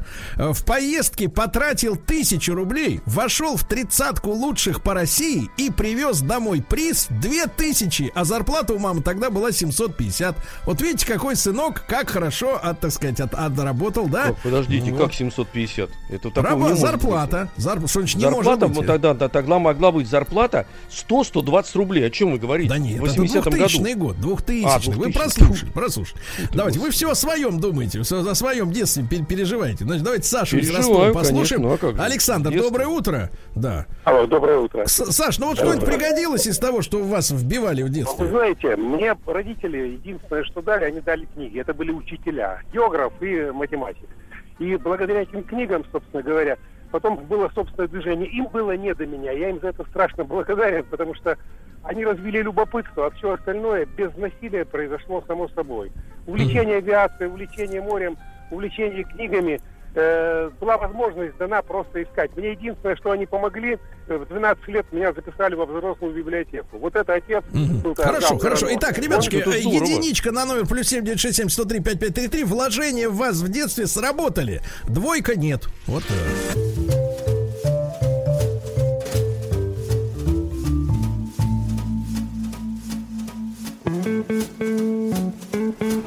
Сергей Стилавин и его друзья. Итак, товарищи, сегодня принято, как говорится, развивать да, вот так они и говорят. Я развиваю ребенка, да, ну матери говорят так, я воспитываю ребенка и так далее. Вот принято, ребенок не должен сидеть без дела дома, он обязательно должен быть чем-то занят. Мы как бы обратно переворачиваем картинку. Эти дети выросли, они помнят, как их развивали, как говорится, и пошло ли это впрок в реальной современной жизни во взрослой. С вашей точки зрения, единичку отправить на номер плюс 7967 103 5533 действительно пригодилось все это, все эти секции, усилия и так далее. Или, например, вот товарищ пишет, Толян, Толик из Питера, ему 47, Толик, наш ровесник. Очень пригодилось, говорит, что отец научил меня водить машину в 9 лет. Работаю водила уже 28. За это благодарен. Да, это отцовские, отцовские навыки. Но мы немножко о другом говорим, не о вот о личном участии, а о том, когда людей запихивают во всякие там музыкальные кружки, танцевальные песни, пляски, да, и так далее. Значит, давайте Софи послушаем. Она из Москвы, ей всего... Алексей Алексеевич, ей 19 лет, осторожней с ребенком. Значит, э, София, доброе утро. Здравствуйте, Сергей Валерьевич. Ой-ой-ой-ой. А что же вы так слушаете-то взрослую передачу? Вы такая юная, а? Мне интересно слушать познавательные интеллектуальные программы. Да, из серии рубрика «Что со мной будет через 30 лет», я понимаю. Э, так вот, э, Софья, значит, вопрос такой. Как вас вот э, еще совсем недавно, вам же 19 лет, да, вот родители всяко-всяко развивали? Что они с вами делали вот после школы? После школы с третьего класса я самостоятельно езжу. Меня мама записывала на кружки в Московский дворец пионеров на Воробьевых горах. Так. Вот, я там обходила большинство кружков, начиная с астрономии, рисования, танцы, даже было железнодорожное моделирование. Вот, стала постарше, записалась в юношескую автошколу, ходила mm. на ораторское искусство даже. И самое, мне что больше всего понравилось, это я ходила на кулинарию. Четыре года отдала, мне прям очень нравилось. Так. всякое разное готовили. А теперь, когда вам 19, вы чем занимаетесь? На кого, как говорится, обучаетесь? Э, я обучаюсь на направлении международные отношения. Вот, так. А и что, что из вот этих всех кружков пригодилось э, на международных отношениях? Международных больше всего, отношениях. Кроме кулинарии, Скорее, конечно. Э, ну, кулинария это просто как мое хобби, вне зависимости от кружков скорее пригодилась организованность и самостоятельность, то, что я могу самостоятельно передвигаться, хорошо там в Москве ориентируюсь по сравнению там даже с моими одногруппниками. Uh-huh. Вот. Uh-huh. Ораторское uh-huh. искусство, конечно же, и первичные навыки вождения – Угу. Ну хорошо, хорошо. Ну, вот очень человек, девушка, видите, Софья. Молодец, молодец. Да, хорошая. Да, молодец, есть хорошие дети, есть хорошие дети. А то, знаешь, такое ощущение, что все вот в классе в седьмом где-то начинают портиться. Нет, не все. Давайте вот нашего Вячеслава, дорогого, возьмем. Да, Слав, доброе утро. Да. Доброе утро. Слава, ну у меня ощущение, что я о вас знаю все уже практически, да? Вот про трубу знаю, про школу французскую знаю, все знаю. Значит, а, а чего не знаю? Вот то, что я очень несчастный отец в том, что я вот до сих пор, ну, как бы рефлексирую, потому что я вот не напрягал, не на, наседал на своих детей, ну, старших, имею в виду, ну, да. естественно. И вот теперь я вижу итог, то есть я готовил жизнь своей старшей дочери как э, мажорки богатого папы, и это потерпело фиаско, потому что папа прекратил быть богатым а вот это мажористое воспитание, да, она у меня искусствовед, и благо там она э, сейчас работает, и внутренне ей кажется, что она счастлива, но я-то понимаю, что это не совсем то, что вот мы бы все бы хотели, потому что, сами понимаете, что дать ребенку только может полный придурок, дать искусствоведческое образование в наше время, да, вместо компьютерного образования или слесарского, где там можно руками что-то. И вот сейчас у меня второй э, такой же абсолютно для меня внутренне очень сложный момент, когда сын, я ему дал а, навязал одно образование, он его вынужден сейчас, да, бакалавриат все-таки закончить по а, придуре папы, а на самом деле он творческий человек занимается совершенно другой областью, работает, и вот там он, работая, уходя на работу в 8 утра а, и возвращаясь в 12 в начале первой ночи, я вижу счастливый человек, он очень устает, ему очень тяжело, но вот вижу, что вот он, то, что связано с кино, со съемками, вот здесь он счастлив. А mm папа его заставляет быть оно экономистом, бизнесменом, чтобы, типа, денежка какая-то в семью всегда приходила. mm Хорошо, Слава, спасибо вам за откровенность. Да, как всегда, из Марии Л. пишет Костя, ему 42. Меня отправляли на уроки баяна в кружок народного творчества. Все впустую. А сам я пошел на вольную борьбу и добрался до кандидата в мастера спорта. Вот, пожалуйста, да. Вот в моем детстве в конце 90-х в районе было два вида курсов. Это карате и рисование. Я ничего не выбрал из Москвы, товарищ пишет. Давайте Оленьку из Москвы, из Томска, из Томска послушаем. Оль, доброе утро. Алло. Здравствуйте. Да. Я Да, хочу сказать спасибо маме. Я занималась в детстве хореографией. Вот, и в художественной школе я училась. Вот, и, э, А теперь? Конкретно с, профи- конкретно с профессией это не связано, но э, вообще в семье родители всегда ну, как э, занимали, уделяли большое внимание ну, художественно-эстетическому направлению. Я очень благодарна, очень благодарна. Это просто повлияло на то, что у меня были хорошие и есть э, э, друзья, свой Друзья. круг общения. Да, хоро- именно ребята, с которыми мне интересно, не так, как в школе было. Да, в классе. Мгм. да. Вот. Спасибо, И спасибо, спасибо, Оленька. Да, да, да, понимаю, Да, еще да, да, хочется да, да. прочесть побольше сообщений из Ростова. Вот у меня боксеры знакомые, у всех крепкая дружба по секции, и у многих свой бизнес. Наверное, помогло закалить характер. А э, Андрей пишет из Москвы. В детстве занимался хореографией. Уж проч- простите, девчонки, прочту как есть. В детстве занимался хореографией. Пригодилось в молодости на дискотеке. Телочки просто тают, когда кавалер умеет вести. Эх, сколько я перетанцевал, девчуль. А Андрюха Господи. 32, да. А вот давайте успеем, успеем Мариночку из Москвы, да? А, Марин, Доброе, доброе утро, утро. маяк. Доброе да, утро. пожалуйста. Как Да. вам пригодилось? Да, Сережа, я вам скажу, ну самое главное то, что родители вложили, это честность, порядочность, доверие. Вот, очень много мне доверяли. Я ходила на разные кружки, все. И вот, как сказала предыдущая девушка, мне тоже очень это было необходимо в жизни. У меня был очень хороший круг друзей. Я не сломалась. Я гордо хожу по жизни и всегда говорю своим родителям спасибо за доверие. Вот это самое главное. А, да, нас- спасибо, спасибо, Марина. И вот смотрите, прочел сообщение из Питера перед результатами опроса. Саша пишет: все фигня. Я был раздолбаем, занимался только легкой атлетикой с футболом, а все мои друзья, вернее, знакомые, э, так сказать, в музыкальную школу ходили. Теперь у меня все нормально, а у них все швах. Ну и наконец результаты, ребята. Результаты давайте. 73% с благодарностью вложения вспоминают, говорят, что им пригодилось. Вот такие цифры, Алексей Алексеевич. Тогда вам Ясно, до завтра. Сергей Валерьевич, Гран ясно. До мерси, завтра. гран Давайте, мерси, давайте. да. Все, пока-пока. Кинопрограмм «Телерадиоком» представляет Просто абсурд. Просто Не просто Мария. А, Друзья мои, а, наш э, традиционный проект «Не просто Мария». Мы вновь встречаемся. Давно мы, кстати говоря, не встречались э, с Марией Киселевой, клиническим психологом, доктором психологических наук. Мария, доброе утро. Да. Доброе утро. Мария, ну, хотел спросить, как поживаете, так сказать, э, вот, как э, настроение, да. Да, хорошо поживаю, все прекрасно. А вы как, Сергей? Да вот, тоже вот э, смотрю, солнце светит, и уже радостно как-то, да. А Вот. А люди-то, люди болеют, поэтому нам надо сегодня их немножко полечить. Вот, Мария. И у нас есть для этого разные поводы. Вот, может быть, как говорится, начнем тогда с места в карьер.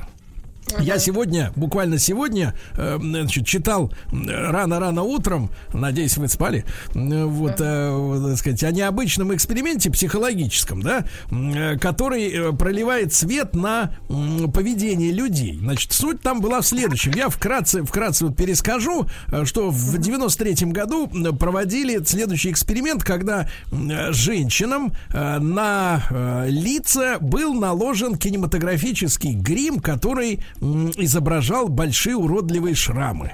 Ну, понимаете, да, в кинематографе трудятся люди талантливые, они могут что угодно, Дракулу там изобразить, или Гуимплена какого-нибудь там, или еще что-нибудь в этом роде. В общем, обезобразили лица женщинам до невозможности. Потом, значит, сказали, дали им посмотреться в зеркало и сообщили, что вот в таком виде им предстоит общаться с незнакомыми людьми. А перед тем, как отправить навстречу, их уже без зеркала, значит, сказали, мы сейчас вам увлажняющим кремом все это дело смажем, чтобы оно на солнце не выгорало.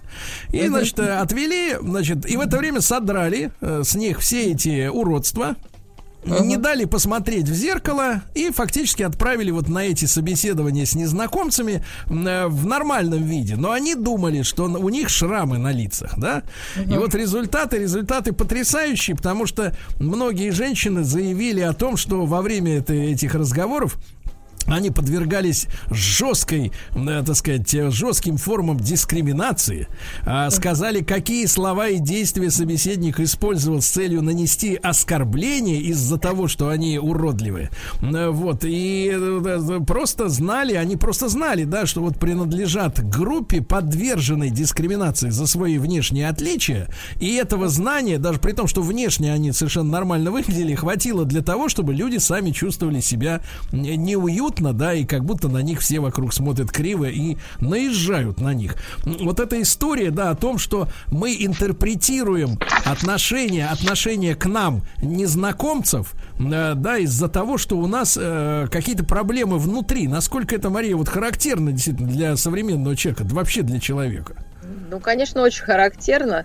Э, В общем-то, наше восприятие мира действительно строится и то, как мы воспринимаем реальность, из как раз наших ожиданий. И, в общем-то, наши ожидания как ключик подходит к тому, что мы видим, и, в общем-то, везде ищем подтверждение э, во внешнем мире тому, что нам кажется должно быть правильным или неправильным, в общем, тому, что мы ожидаем. И это такой способ, ну, с одной стороны, познания реальности, да, познания окружения, с другой стороны, это и защитный некий механизм, когда мы а, проецируем свои а, внутренние убеждения на внешний мир, считая, что, в общем-то, он таким и является. И вот эти проекции, такая опасная вещь, собственно, к сожалению, часть людей вот в них живет, можно сказать, всю жизнь и находится вот в такой э, искаженной реальности, да. И... Но это, как правило, негативная реальность. Нет, слушайте, бывает и позитивная. Э, Вообще наши ожидания действительно очень такая сбывающаяся история. И на личном опыте я знаю, что я, будучи еще э, студенткой, ну, стажером, работала в клинике и, ну, в онкологической. И, в общем, у меня не, складывался контакт с, ну, с одной из мам, да, то есть мы предлагала им ей психологическую какую-то работу, и она отказывалась, отказывалась. И заходя вот в ее палату, я уже была готова, собственно, к этому отказу. А в другой палате лежала а, мамочка, которая очень открыто, в общем-то, мы с ней хорошо работали. И, естественно, заходя в эту палату, я уже шла готовая к работе. И в какой-то момент я захожу в палату, где меня ждут, абсолютно настроенная, да, на позитив, и там находится мама, которая не, вот понятно, да, не поменялись местами. Ну да, да, Но у нас сразу сложился контакт только от того, что я, ну, понятно, я шла вот с ожиданием, что сейчас все получится, да, и вот еще, вот я говорю, это было очень давно, и я поняла, насколько наши вот как раз ожидания, э, насколько то, как мы расположены к людям, э, да, что мы хотим получить сейчас, влияет на действительно вот э, особенность, это касается человеческого контакта и взаимоотношений. То есть, естественно, если мы ожидаем какого-то хамства или что нас кто-то обидит, э, мы уже начинаем себя вести так, ну, тоже такой есть механизм, как проективная идентификация, то есть мы ожидаем от человека некого действия и начинаем себя вести, как если бы действительно этот человек вот это действие выполнял, да? И когда мы начинаем себя подобным образом вести, например, вот если со шрамами, да, мы ожидаем, сейчас нас будут как бы, ну, на нас будут не так смотреть там, да, или как-то ущемлять, мы уже заранее зажимаемся, мы заранее уже готовы, отра... ну, ставим такую защитную позицию, да, и действительно, когда мы начинаем общаться вот с этим человеком, с так- уже вот из этой позиции, на нас часто начинают и нападать, и смотреть косо, ну, потому что непонятно, да, а почему, как бы, да, собственно, вот такое напряжение. И тут происходит подтверждение, да, у человека в голове, о, я же так и думал, сейчас вот он начнет. И вот этот ну, круговорот, в общем-то, это такой замкнутый круг э, начинается. Поэтому э, вот это ожидание э, ну, чего-то дурного, к сожалению, очень часто действительно ну, приводит к тому, что будет что-то дурное. А ожидание хорошего, к счастью, очень часто приводит к тому, что в общем-то, мы получаем позитивные ответы, mm отклик. И, в общем-то, это хороший механизм, если его э, правильно использовать. Да? Мария, но вы знаете же, но вы знаете же, как часто вот эта вот история с позитивным мышлением и так далее, оно часто спекулируется, используется в спекулятивных целях э, различными коучами, тренерами, да, которые вот в маразм этот втирают из серии «ты давай думай, что тебе принесут миллион», и вот увидишь, что через неделю тебе принесут миллион на, на блюдечке. Вот ходят Не, люди, ну это фантазируют, другая. наяривают, как говорится, там у себя. Да, да, да. Безусловно, без каких-то действий реальных э, все фантазии остаются фантазиями. Вот. Но вопрос в том, что когда мы все-таки хотим чего-то добиться, э, вот такое рисование себе позитивного действительно исхода очень важно. Почему? Ну, нас это подкрепляет, мотивирует, э, мы не, ну, меньше боимся. А в чем Нам это- отличие, Мари? А в чем отличие рисования себе пози- позитивного, как вы говорите, исхода с предвкушением, да, с предвкушением? Вот в чем, в чем э, такая разница? Потому что предвкушение, оно часто наказывается. Раскатал, как говорится, губу, на, получи. Э, Нет, ну смотрите, главное вот это фантазирование, да, вот это и предвкушение, и рисование себе позитивного исхода, это первый шаг к цели. Да? То есть, если мы чего-то хотим добиться, изначально мы действительно должны себе представить это в ярких красках, ну, как некую морковку, понимаете, да, в конце туннеля или светлики. А, То есть, то есть это, ну, надо ну, просто захотеть, да, это минимум. Потом мы из этой хотелки, из этой фантазии, безусловно, должны сделать цель, реальную цель уже, да, это более земная история. А потом к этой цели придумать шаги, и потом идти этими шагами, не, не сворачивая с пути. Ну, тут Тогда уж, мы до- тут уж мозги дойдем. нужны, чтобы шаги представить, да. Вот, а понимаете, да, тогда мы до- достигаем. А если, ну, вот на чем действительно идет спекуляция, там обратите, там, не знаю, э, волны вселенной, да, там на себя и там вам сейчас все принесут там, да, на блюдечке, конечно, ну, это не происходит. Если не, не проделать никаких э, шагов. А так как шаги делать сложно, понимаете, да, и долго, и, ну, нужны усилия, конечно, людям про шаги слушать не очень приятно, да, хочется просто э, подумать и получить, да, как сказки про Да. Емелю. там. Понимаю. Мари, а вот смотрите, а вот смотрите, вот мы говорили об эксперименте, да, в котором а, шрамы искусственные были удалены, да, и они находились только в голове у женщин. А если человек, э, ну, достаточно объективен к себе, да, и понимает, что он действительно не идеален, что он может не всем нравиться, возможно ли в этом случае настроить себя на мир э, с окружающим э, миром, извините за это, ну, это не тавтология, да, это разные слова мир и мир. Ну, Вот, э, значит, вот настроить себя на мирное существование, на позитив, в хорошем смысле этого слова, не на спекулятивный, а нормальный, да, и при наличии даже, может быть, действительно провоцирующих э, э, внешние, внешние, так сказать, силы на какую-то агрессию, да, ну, например, человек жирный или некрасивый, или еще что-то в этом роде, да, или ноги кривые, ну, в общем, что-то такое. Но, тем не менее, не париться на, по поводу объективных отк- минусов, скажем, да, таких вот, да, которые есть. И, тем не менее, добиться от мира добра в свою сторону. Да, конечно, возможно. А, То, что вы описываете, естественно, это такая э, норма, да, то есть мы должны понимать, что любой человек, любой, да, даже там, не знаю, самый прекрасный или самый ужасный, ну вот он такой, как есть. И он в любом случае не будет всем нравиться. Ну, да- ну, даже вот самый прекрасный, красивый человек, как- который нам, ну, я не знаю, там, фантазийно можно, все равно он не, мо- не может всем нравиться, и это, это нормально. То есть нет идеальных людей, идеально там красивых, да, и при этом еще у каких-то. И, собственно, мы-то общаемся не с кривыми ногами, да, и не там с оттопыренными ушами. Мы общаемся, ну, это оболочка некоторая. Безусловно, ну, многие исследования подтверждают, что первое какое-то впечатление, ну, действительно, мы там внешне, да, как-то человека оцениваем. Но я думаю, у всех есть опыт, когда через, во-первых, к внешности очень быстро привыкаешь, это, как сказать, как, извините, к запаху, да, что дурному, что хорошему, и к внешности, что там прекрасной. К хорошему что- быстрее. ну вот, как хорошее вообще скоро, да, приедается. Вот. И также, ну, какие-то дефекты, да, не уходят. И мы живем все равно с человеком. И внешность не является исчерпывающим каким-то фактором этого человека. Вот. Вопрос, как э, действительно сам человек к этому относится. Э, Вот. Если он, э, опять же, считает, что если у него там, не знаю, топыренные уши, он недостоин любви там, или что его не примут на работу, ну, с большой вероятностью так оно и будет происходить, даже если он там прекрасный работник. И наоборот, да, какой-нибудь там красавица, считающая, что там, да, только из-за того, что у нее там большие глаза, ее должны взять во все места, э, трудоустройство я имею в виду, да, то есть она уже будет А, исходя из этого, и возьмут, и возьмут, да.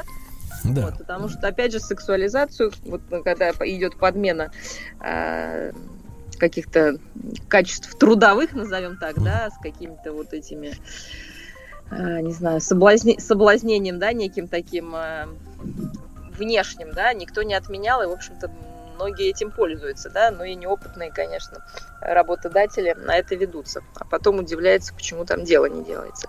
Поэтому, ну, понимаете, вот есть момент, что все-таки от наших ожиданий э, то есть наши ожидания строят наше поведение. Мы можем себя так вести, что действительно нас будут отталкивать только потому, что мы считаем, что нас надо отталкивать. И наоборот, да, можем где-то Понимаю. пройти, да? Э, э, в- У нас просто у меня какая-то музыка играет фоном, поэтому я иногда не очень понимаю. Это да, музыка, она, да, это просто музыка, музыка для души, да. Я музыка всё, я поняла. Я- Да, да, да. А, Мария, а вот смотрите, мы на этой неделе с нашими слушателями дорогими обсуждали э, историю, как раз относящуюся к, ну вот современным распространявшим, распространившимся, наверное, особенно сильно в последние там, наверное, лет 15, э, ну и как бы волна это не стихает.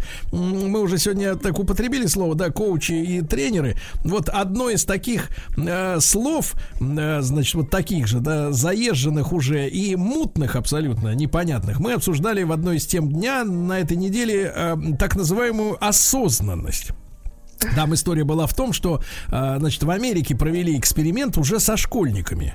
То есть, опять же, я повторюсь, э, скажу, что, в принципе, эксперименты взрослых людей, у которых есть лишние деньги, но нет лишних мозгов в голове, и они от лишнего времени занимаются фигней, это их проблемы, да, по большому счету. Но когда добираются уже до школьников, и, значит, в Америке, в Массачусетском университете технологическом, да, и в Бостоне провели серию экспериментов, там 8 недель занимались со школьниками осознанностью. В итоге они стали меньше хулиганить и больше э, значит, э, начали проявлять усидчивости по отношению к занятиям, да?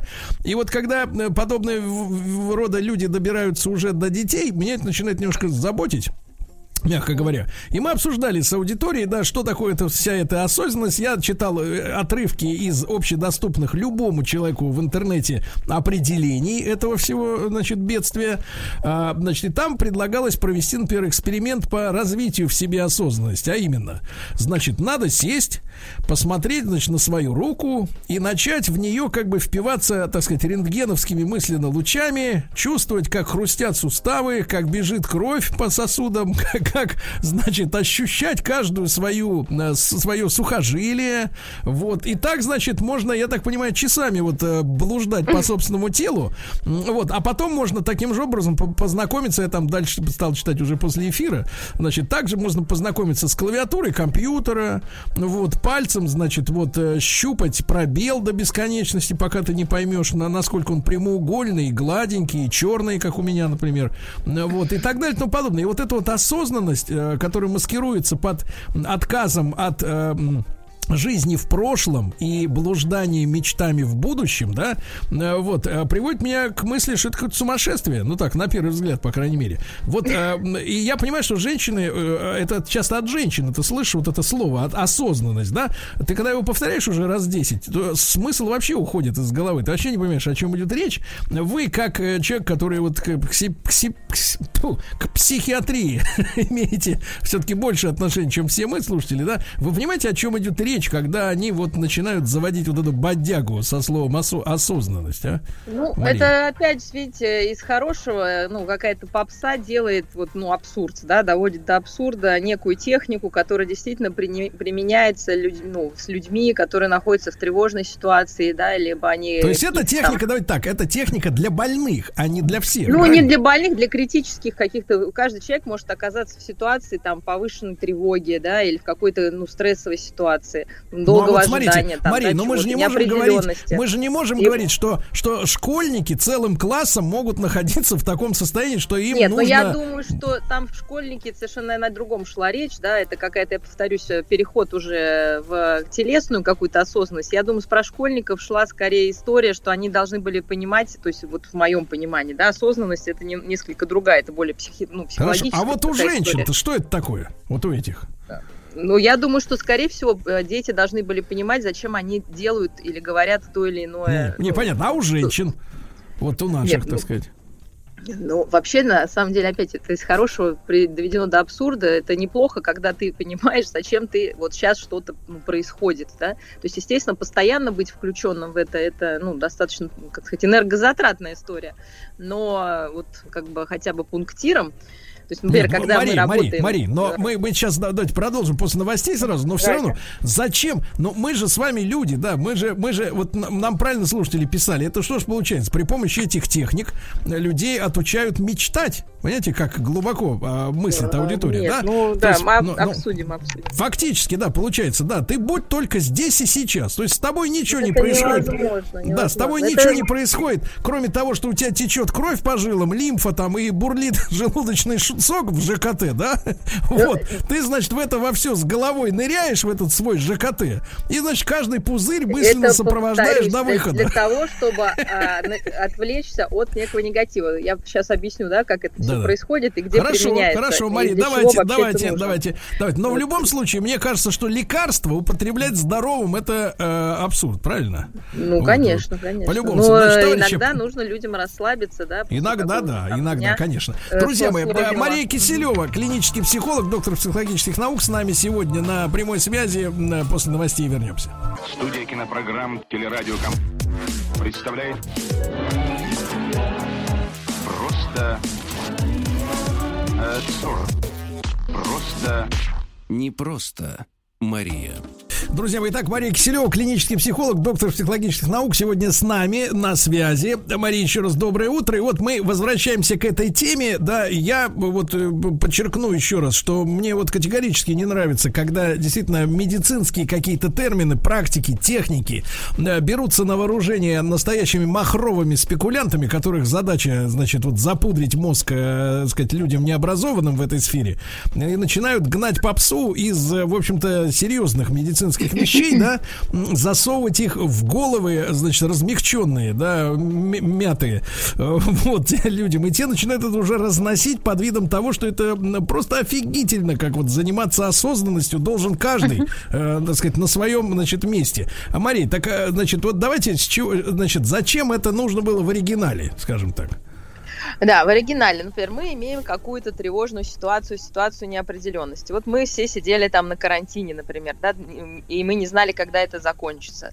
У человека начинаются тревожные мысли, да, когда закончится, а вдруг я заболею, а вдруг там это не закончится никогда, когда будет работа. Ну, вы понимаете, да, он начинает э, не находиться, действительно, не наслаждаться жизнью, хотя, в принципе, ничего прям ужасного не происходит, а находиться в своей какой-то э, жуткой там реальности, да, которая на самом деле где-то когда-то будет, не будет, никто не знает. И вот в такие моменты мы э, пытаемся человека вернуть здесь и сейчас, да, что сейчас вы там, ну, давайте вот этот карантин взять, что вы дома, вы в безопасности, посмотрите вокруг, да, то есть мы возвращаем в то, что действительно есть, что жизнь сейчас, ну, идет, да, что в ней, ей можно наслаждаться, да, что, ну, и вот мы можем вернуть каким-то образом, ну, направив на какой-то, ну, как техника, на какой-то предмет, да, вот опишите, что рядом, то есть таким образом мы вырываем человека из потока каких-то, ну, понимаете, да, э, кошмарах э, в его, ну, фантазиях, да. А может ему говорим, таблетку лучше какую-нибудь туда забросить-то? А, что еще раз? Таблетку, таблетку, может, ему лучше какую-нибудь вкусненькую Ну, скормить. это нет, но зачем? Таблетка не решает проблем, да? Это как если у вас болит зуб, э, ну, собственно, если пока вы его не вылечите, можно, конечно, таблетками душить это все. Но если человек сам не умеет себя успокоить, как бы, да, то, ну, в общем-то, мы его обучаем этим техникам успокоения. Да, но, Мария, Мария, а неужели, неужели разве не для этого нужны, как, кстати говоря, друзья и близкие люди? Или это Да, все придумано можем обрати- целиком, или это целиком придумано для одиночек, которые, соответственно, Да, вот слушайте, сидят, ну, парятся там в четырех стенах и все? Да, ну, слушайте, во-первых, одиноких людей, э, Сергей, на самом деле очень много, да, вот наш, мы, у нас телефон доверия был, собственно, который сейчас тоже работает, и вот в основном звонили действительно одинокие люди. И их много, да, кто-то не хочет, э, не знаю, ну, потом сами представьте, если все в доме тревожные, да, как могут, к кому мы можем обратиться? Очень часто люди не хотят э, беспокоить своих близких ну, когда действительно какие-то сложности. Ну, потому что вот там, ну, звонила, например, нам, ну, девочка-координатор, да, она, бо... ее мама и так за нее переживает, она работает, да, в этой ситуации сложной. К кому она будет обращаться? Все друзья в таком же состоянии, да, возведенном, да, уже никто не может, например, на эту тему там слушать, говорить. Поэтому люди обращаются к специалистам, которые вне этой, ну, как бы эмоциональной заряженности и могут вернуть вот это чувство контроля, э, успокоения, научить каким-то действительно техникам, которые мы можем э, использовать, ну, вот в сложные моменты. Ну, целыми дня, ну, как бы, с одной стороны, ничего плохого нет, если там после работы человек тоже не может успокоиться и как-то себя будет перестраивать помощью некой техники, да, потому что у всех ну, разные, как сказать, ну, психотипы, я не знаю, типы нервной системы, да, кто-то быстро может перестроиться, у кого-то спокойная работа, у кого-то более стрессовая. Вот, но когда действительно, я с вами соглашусь, на это начинается какая-то спекуляция и вставляются вот эти ну, лишние движения в жизнь, там, да, что там, ну, как некий ритуал, да, тебе нужно утром осознанностью заняться, днем, вечером, Ну, если это просто вставить, вот, ну, понятно, послушали радио, там, прочитали в книжке, да ради бога, ну, как бы вам легче, слава богу. Но если на этом кто-то зарабатывает и, при, при, ну, как сказать, преподносит это как какую-то панацею или то, без чего нельзя жить, безусловно, я против таких вот историй. Да, когда это навязывается, либо когда действительно это людей уводит из реальности, да, потому что у нас действительно есть некие проблемы у всех, которые нужно решать. Если вместо решения проблемы, которая, ну, разрешима и, в общем-то, приведет нас к чему-то хорошему, человеку предлагает просто посидеть и помедитировать, а проблема так и остается проблемой, то, безусловно, опять же, это плохо. Да? То есть мы делаем все техники для того, чтобы человек мог, в общем-то, двигаться к своим целям, которые он сам себе поставил, и считает правильными, да? Не, ну понимаете, понимаете, Мария, вот у меня не, меня не оставляет, вот мне, мне понимание, что вот эта вся история, она очень и очень женская, вот очень и очень, даже несмотря на мое звание сексиста года, но вот я стараюсь, понимаешь, стараюсь как-то с уважением это все как бы воспринимать, да, но вот, понимаешь, вот это вот самокопание, есть нормальное русское слово самокопание, да, вот, потому что когда я слышу слово осознанность, ну вот, понимаете, вот, вот у женщины есть эта привычка идиотская, нормальные какие-то вещи называть словами не теми. То есть вот несоответствие слова и понятия самого. То есть э, что они хотят этим словом назвать. Когда я слышу вот эту муть всю, вот именно муть, понимаете, как в воде вот такой муляка какая-то плавает, зеленая, да, вот цветет вода, и ты купаться, вроде и купаться можно, и вроде весь ты в грязи в этой во всей. И понимаешь, вот эта вот осознанность, это с таким пафосом подается, с таким с такой значимостью, а ты слышишь и думаешь, ну ты не понимаешь физически, что значит это слово, не понимаешь.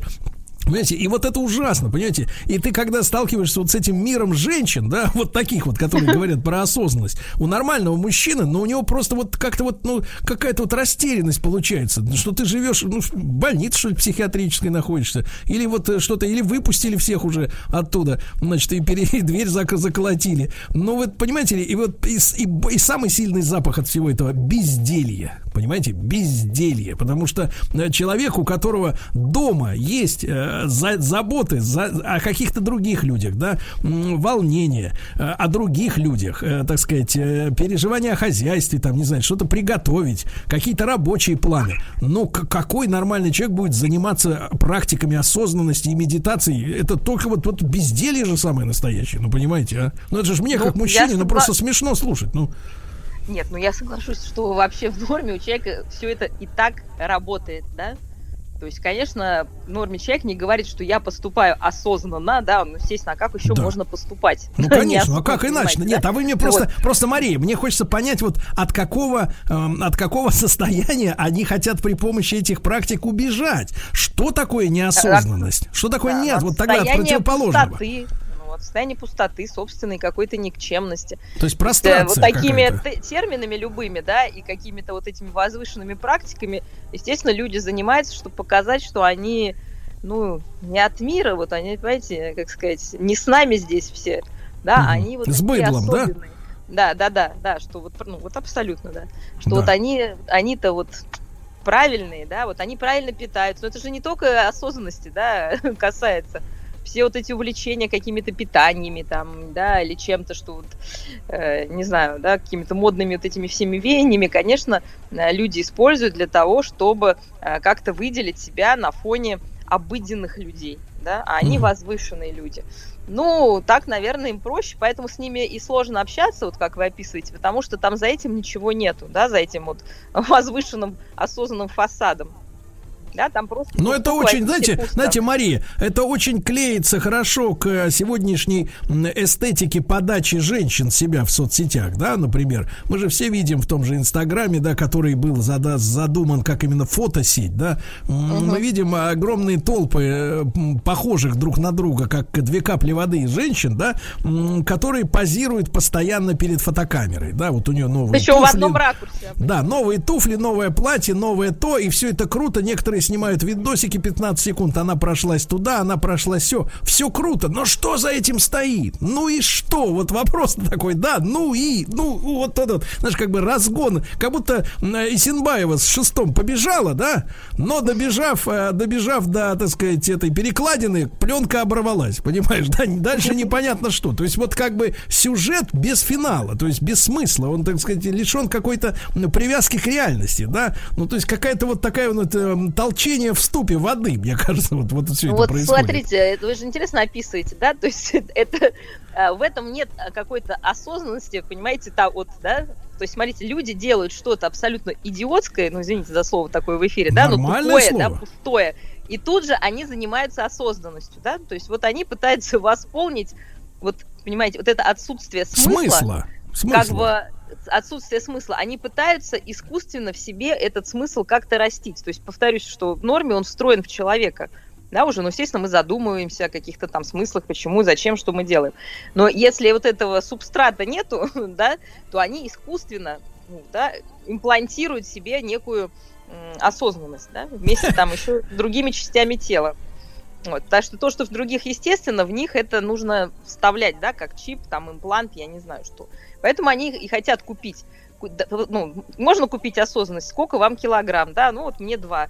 И вот они ее берут и пытаются с ней что-то сделать. Когда, опять же, в норме она встроена уже в человеческую идентичность, и человек действительно Понимаете? естественно да. понимает Мария, Мария ну смотрите, поступки. вы понимаете, это вот вся вот история, вот и она узнается мной, э, и я думаю, что всеми нормальными людьми узнается по тому, что ее невозможно конвертировать ни во что фактическое, ни во что реальное. Ни Понятно. в поступок, ни в поступок, ни в какую-то вещь, да. Зачем ты, например, например, э, ну, условно говоря, зачем ты моешь пол? Чтобы он был чистым, да, все понятно. А зачем ты, я не знаю, это самое, ходишь на работу? Чтобы обеспечить свою семью, понятно, да? Значит, зачем ты, например, любишь родину? Да, чтобы родина, значит, соответственно, ну, условно говоря, вернее так, ты любишь родину, ты готов для нее на какое-то самопожертвование, да, ну, тоже вещь как бы вроде как воздушная, но она может выражена быть в конкретном деле, да, то есть человек, который во время войны, например, жертвовал своей жизнью раз, ради родины, то есть он любовь конвертировал в подвиг, в конкретный подвиг, да?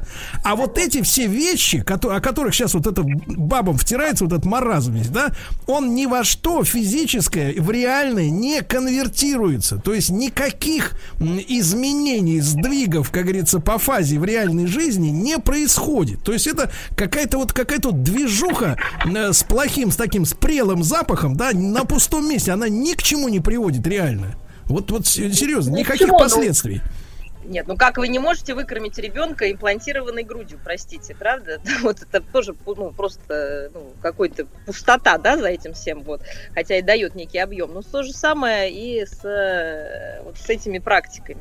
То есть, Мария. если они ложатся вот, да. ну, во что-то, и человек просто считает, что от того, что он там посмотрел на свою руку и почувствовал сухожилие, э, не знаю, он становится более ценным, лучшим, и ему кто-то еще за это что-то должен, ну, конечно, это ошибочно. Мария, вопрос том, но вот вопрос, вопрос, знаете, какой стоит помогает. перед вами? Вы же, э, так сказать, не просто какой-то самодеятельный, как говорится, там э, пси, пси, психолог, да, там коуч да. и так далее. Вы человек с медицинским образованием. Вы не, вы чувствуете, что может быть вот э, как бы историю с с такой свободой в психиатрической сфере А ее как бы пора бы прекращать. Потому что, потому что здоровье психическое, мне кажется, оно... Все мы слышали слово психосоматика, да, когда человек сам себя внушает, и у него начинает реально болеть горло или печень, или еще что-то болеть, хотя говорят, что печень не болит. Да, то есть, то есть вот специалистам, профессионалам пора ставить перед государственными органами управления вопрос о контроле за психиатрическим здоровьем населения в самом широком смысле этого слова, потому что, ладно, там бездельницы, которых содержат, сходят с ума, но если это будет распространяться и дальше на общество, мы мы Нет. пожнем просто какую-то, так сказать, толпу дебилов. Извините, пожалуйста, за выражение. Студия кинопрограмм «Телерадиоком» представляет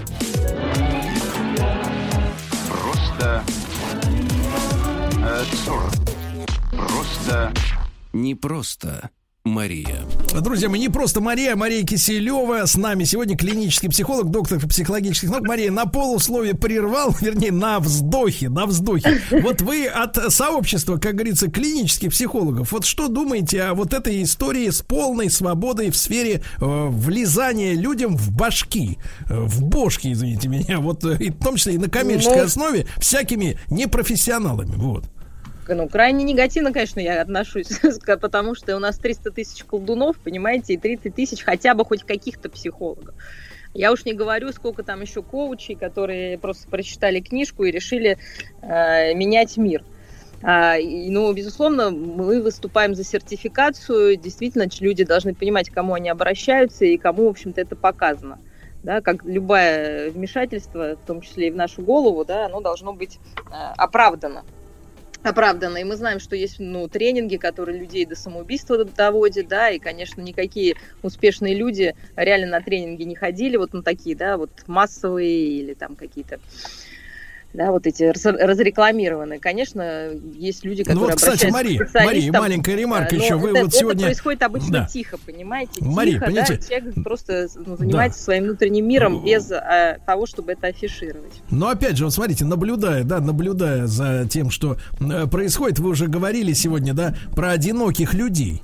А, одинокие люди. Некоторые из них ходят, ищут, так сказать, себе пару, да, э, и, значит, э, сталкивался как-то вот с ситуацией, когда человек человек, э, адепт, адепт, значит, соответственно, лекций, э, вот таких вот порой даже приобретших себе, ну, например, какие-то индуистское фейковое имя, да, учит, значит, баб, как им, так сказать, устроить свою жизнь, и, соответственно, внушает им такие вещи, как, например, вам все должны, мужчина должен воспринимать вас как дочь, значит, всем обеспечивать и все вам прощать, вы должны быть маленьким ребеночком и так далее. И с таким мироощущением люди, прошедшие вот эти вот курсы, тренинги, они реально идут в обычную жизнь с какой-то, может быть, даже мечтой найти кого-то, но это же абсолютно обречено на на, прав, на, на fail, да, на, прав, на, прав, на провал. Э, и, и, понимаете, люди тратят время, а, а чаще всего и деньги на подобного рода, значит, болтовню, вот, и остаются несчастными. И если мы понимаем в философском, э, с философской точки зрения, что главная цель жизни человека это стать э, счастливым, быть, вернее, счастливым, не стать, а быть, вот прямо сейчас ощущать, то, конечно, когда тебе в голову засовывают ложные представления о том, как надо жить, это же это вредительство самое настоящее речи. Это же ужасно. Слушайте, ну почему? Даже, во-первых, это пользуется популярностью. Значит, много людей действительно не знает, как быть счастливым, вообще, что их может сделать счастливыми. Почему так происходит? Ну, потому что вот э, выросли они такими, да, чего-то им не додали. Да, то есть вместо любви, какой-то наполненности, осмысленности, да, простите, осознанности, в них впихивали какие-то вещи, там, игрушки, я не знаю, телефоны, да, ну, то есть э, внутри нету, да, ничего. Поэтому люди пытаются вот эту внутреннюю пустоту запомнить какими-то практиками. Но, к сожалению, эти практики, они вот, ну, такие да, же... Ну, а смотрите, дошло до того, что, э, знаешь, это же не только столичная история. Вот э, Сапского пишут товарищи. Вроде как, э, так сказать, люди ерундой не занимаются, да, как в столицах. Сергей, а это специально вы боретесь с осознанностью школьников? Провоцируете? Если это ваше мнение, скажу, что детям очень нужна осознанность. Агрессивным, чтобы они понимали, что делают. Неуверенным, чтобы себя почувствовали. Мне бы в начальную школу 8 недель осознанности, а то, как с слепой котенок по школе. Значит, то это понятно. Но, слушайте, что значит агрессивный не понимает, что он делает? это же он, получается, умственно неполноценный, если он не понимает, Да что, нет, например, если кого-то бьет, то тому человеку больно. Я, я вообще не понимаю, о чем речь идет. Нет, нет, э, ну я здесь с вами не, не очень согласна, да, про осознанность школьников, повторюсь, совершенно, наверное, речь шла о другом. Действительно, дети, и очень, ну, как бы мы все все люди, да, вот определенного возраста, у них действие заменяется, ну, да, то есть нет мысли, эмоций, все, ну, все слито, да, и действие. То есть э, действительно э, есть обучение и взрослых людей, к счастью, и, к сожалению, там, да, такое бывает и у взрослых, когда мы научаемся а, а, а, разделять мысли свои, эмоции и действия, да, и порой некоторые действия делать не нужно.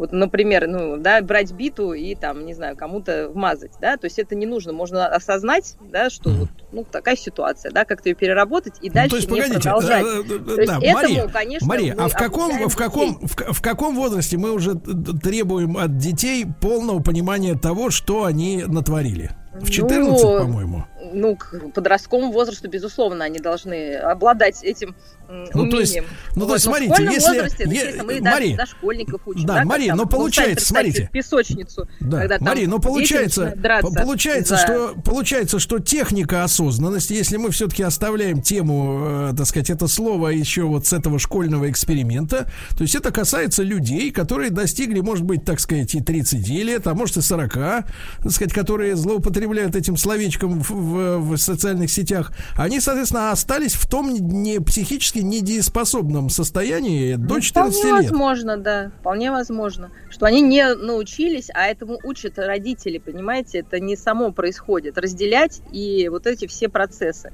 и понимать, для чего ты это делаешь. Да, ты для чего выставил вот этот э, свой пост?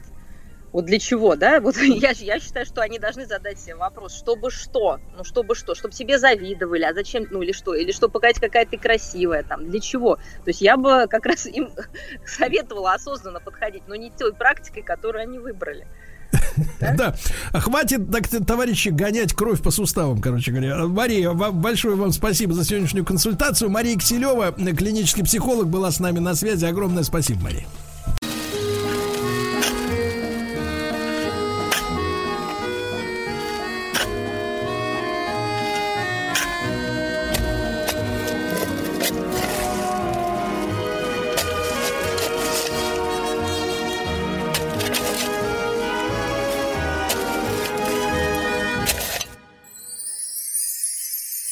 Докопались. Дорогие друзья, наш э, любимый проект «Докопались» и у лопаты Александр Александрович Громов. Да. Сан Саныч, доброе утро. Да. Доброе утро, доброе утро, Сергей, доброе утро, радиослушатели. Да, доктор технических наук, профессор Национального исследовательского технологического университета МИСИС. Э, Сан Саныч, ну и хотел с вами э, не то чтобы поделиться, вы наверняка в курсе.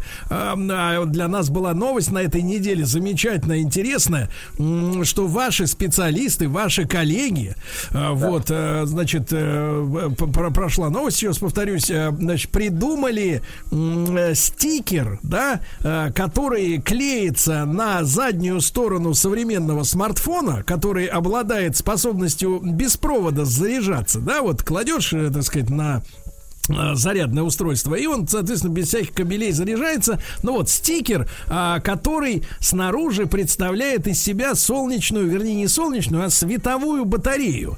И, значит, э, журналисты описывали это так, что с таким стикером, с такой наклейкой во весь корпус, да, ты можешь, собственно говоря, перевернув экраном вниз, телефон положить просто под офисную лампочку, и фактически ты не должен заряжать никогда свой мобильный аппарат, он будет у тебя всегда, м, так сказать, заряжен и готов к работе. Ну, блестящая работа, так сказать, вот. э, хо- Хочется поздравить ваших коллег э, с таким практическим и э, ценным, так сказать, ценной разработкой. Скорее бы в магазины стикеры пошли, вот.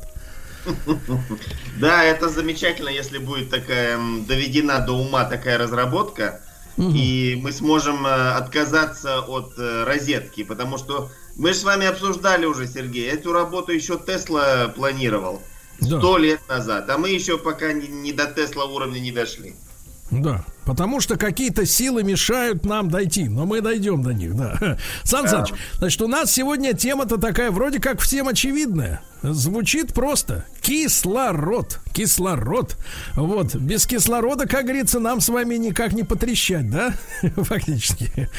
Вот. Не, не получится. Э, Сан Саныч, ну неужели мы чего-то не знаем про кислород? Вроде как э, целый день им дышим и целую ночь. И все вроде как он с нами всегда по жизни. Ну вот интересный факт, скажем, откуда он образовался в атмосфере. Да. Э, Когда-то много-много миллиардов лет назад, 2 миллиарда или раньше, даже записывать-то некому, поэтому точно не знаем, э, была так называемая э, кислородная катастрофа.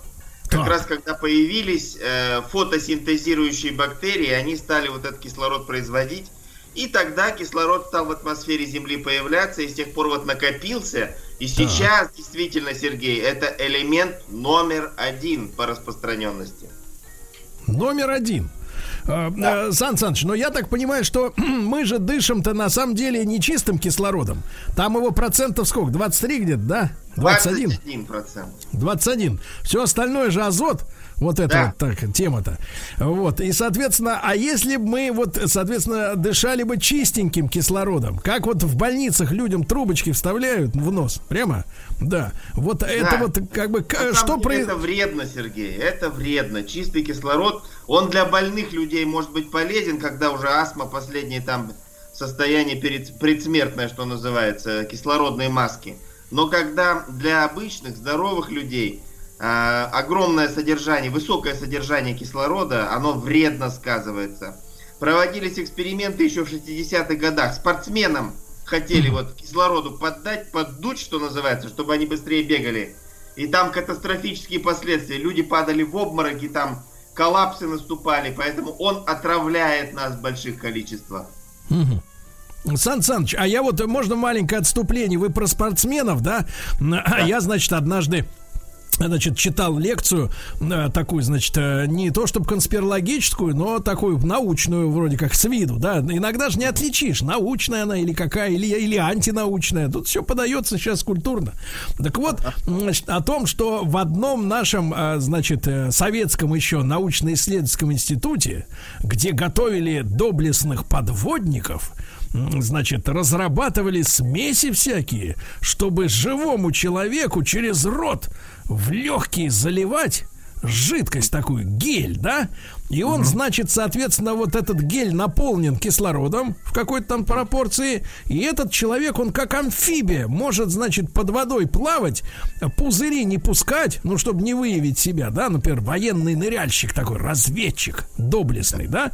Ну вот, а потом, соответственно, часа два плавает, вот не дышит, ну, то есть рот не раскрывает, вот, а потом обратно возвращается на базу, у него этот гель откачивают, не представляю себе, честно говоря, эту саму процедуру, какая мерзость. Да, ну и, соответственно, он опять дышит воздухом. Вот как вы верите в такие гелевые дыхательные эксперименты? Нет, это из области фантастики. Это человек-амфибия, мы с вами помним, да, Ихтиандр, который там умел дышать под водой, и бессмертное произведение нашего советского Да. писателя Беляева. Да. Вот, Ихтиандр мог и под водой дышать, и в город там выходил, помните, это кино всем известное. Конечно, Но, и э, женщина там красивая очень.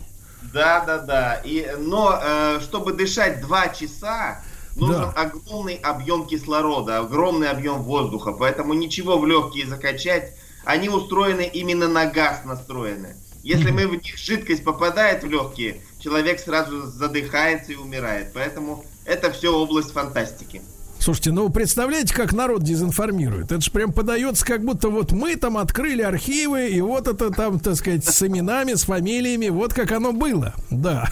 Так, Сергей, вот я и говорю, надо химию-то немножко изучать, поэтому вы уже вот много чего нахватались. И Да радиослушатели, я уже, да? мне кажется, мне пора давать должность почетного какого-нибудь там, не знаю, студента.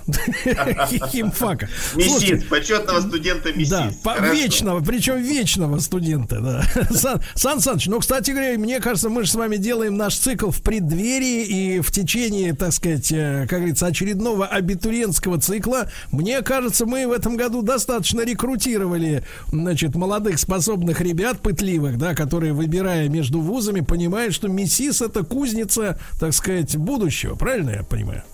Кузница кадров, и не только металлургических. Современный МИСИС там это политехнический институт, там любые специальности, от, от астрофизики и до лингвистики. Да. Да вы что, я, я говорю, если ты по радио слушаешь э, Сан Саныча и хочешь у него учиться, товарищ, конечно, ты должен идти в МИСИС.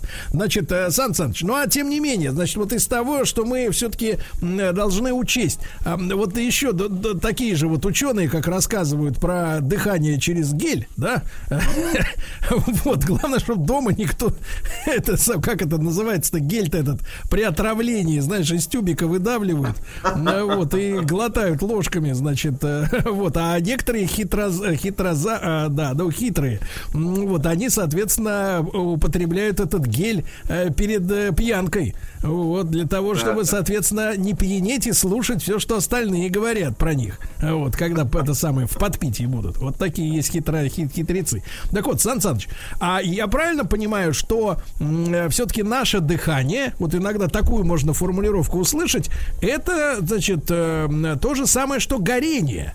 То есть мы, э, когда дышим, мы горим внутри. Да. Сергей, в первом приближении, да, это правда. То так. есть мы действительно, кислород служит нашим топливом, нашим окислителем, а как бы дровами служат э, углеводороды, которые у нас в организме. И э, они окисляются, и постепенно как бы вот э, мы стареем от этого, и так сказать, окислительные процессы плохо на нас влияют. Поэтому то есть, то есть Сан Саныч, отсюда, отсюда все дыхательные да. э, методы восстановления, они основаны на задержке дыхания, чтобы так. наоборот снизить концентрацию кислорода в крови. Ага. То есть, Сан Саныч, то есть фактически вот нас вот, знаешь, а, вы, я не знаю, Сан Саныч, э, так сказать, не присутствовал, вы по ночам храпите? Нет, нет, что вы. Вам не рассказывают, берегут вашего нервов, понимаю. Все храпят. Так вот, э, даже собаки храпят. Так вот, э, нас э, пугают вот доктора все так называемым апноэ. Вы слышали, да, вот эту формулировку? Конечно.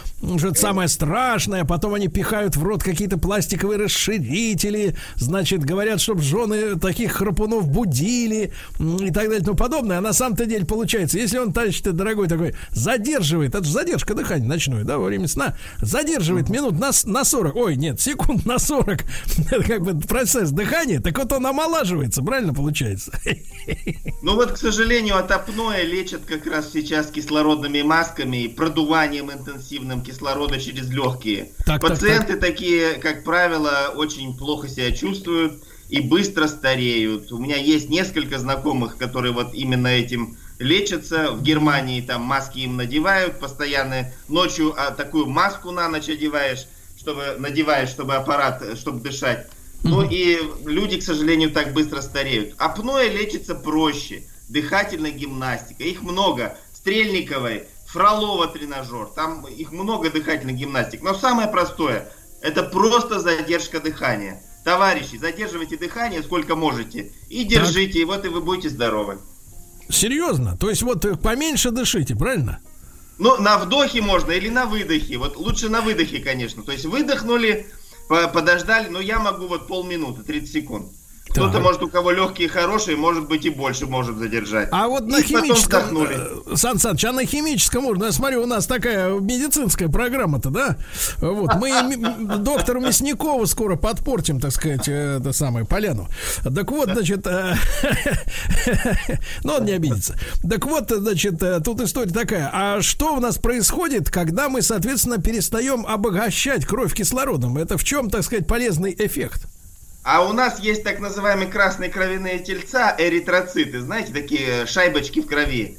Так вот, их задача заключается в том, чтобы переносить кислород к органам, а так. а углекислый газ от органов отбирать и выводить через легкие. Да. И этот эритроцитный обмен со временем начинает плохо работать. То есть мы углекислый газ из легких э, не выводится, из органов не убирается. Ага. И вот чтобы этот интенсифицировать процесс, нужно задерживать дыхание тогда э, эритроцитики начинают интенсивно обмениваться, и все ткани получают достаточно кислорода и как бы живут нормальной жизнью.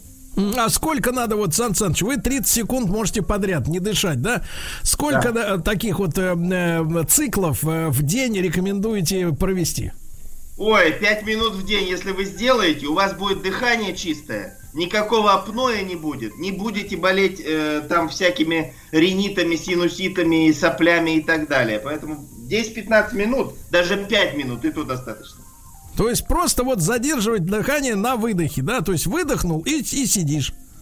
Да, и все. Вот, Жаль, что не могу разговаривать, делая это упражнение. Вот. Это был бы, наверное, первый крутой радиоведущий, который э, задерживал дыхание, но продолжал бы работать. Вот это... Это было бы круто. Сан Саныч, не, ну я каждый раз, вот мы с вами встречаемся, удивляюсь открытием, которое вы делаете. И мне кажется, вам надо сделать, э, ну, памятник рано, но вот такой медаль просветитель Руси. Мне кажется, очень надо. Просветитель, да, потому что это очень важно, чем мы занимаемся. Сергей, наши медали это благодарные слушатели. Да. Если мы с вами хоть поможем хотя бы 10 человекам, это будем считать наше дело выполненным. Да. А вот вопрос, дальше. Вы можете задавать свои вопросы. Вы знаете наш номер, плюс 7967 Это бесплатный WhatsApp. Э, значит, вот смотрите, пишут из Ростова, из Таганрога, Кирюша. Спросите, пожалуйста, у профессора. Наткнулся на описание к чугунной сковороде. Кстати, Сан Саныч со стейками чудеса творит чугун, да? Да. Что она, там написано, что сковорода насыщает организм железом ведь в крови у нас много железа, это полезно. Насколько это правда? Это, э, дорогой мой радиослушатель, железо-то и разное бывает. Железо, которое из чугуна попадает, это ржавчина обычная.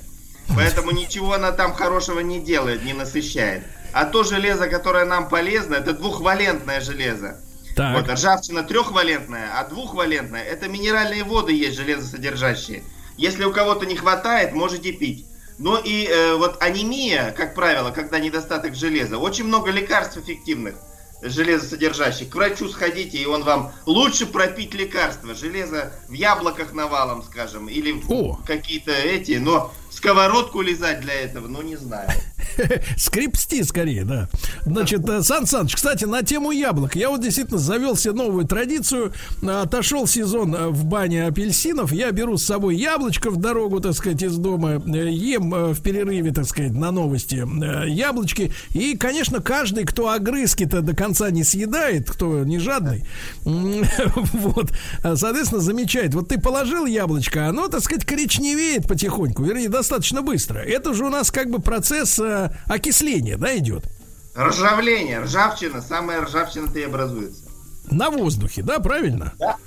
А, соответственно, если, так сказать, вот смотрите, ржавление, а стоит ли эту ржавчину потом доесть? То есть дать яблочку по покоричневеть и, соответственно, слопать его потом таким ржавым.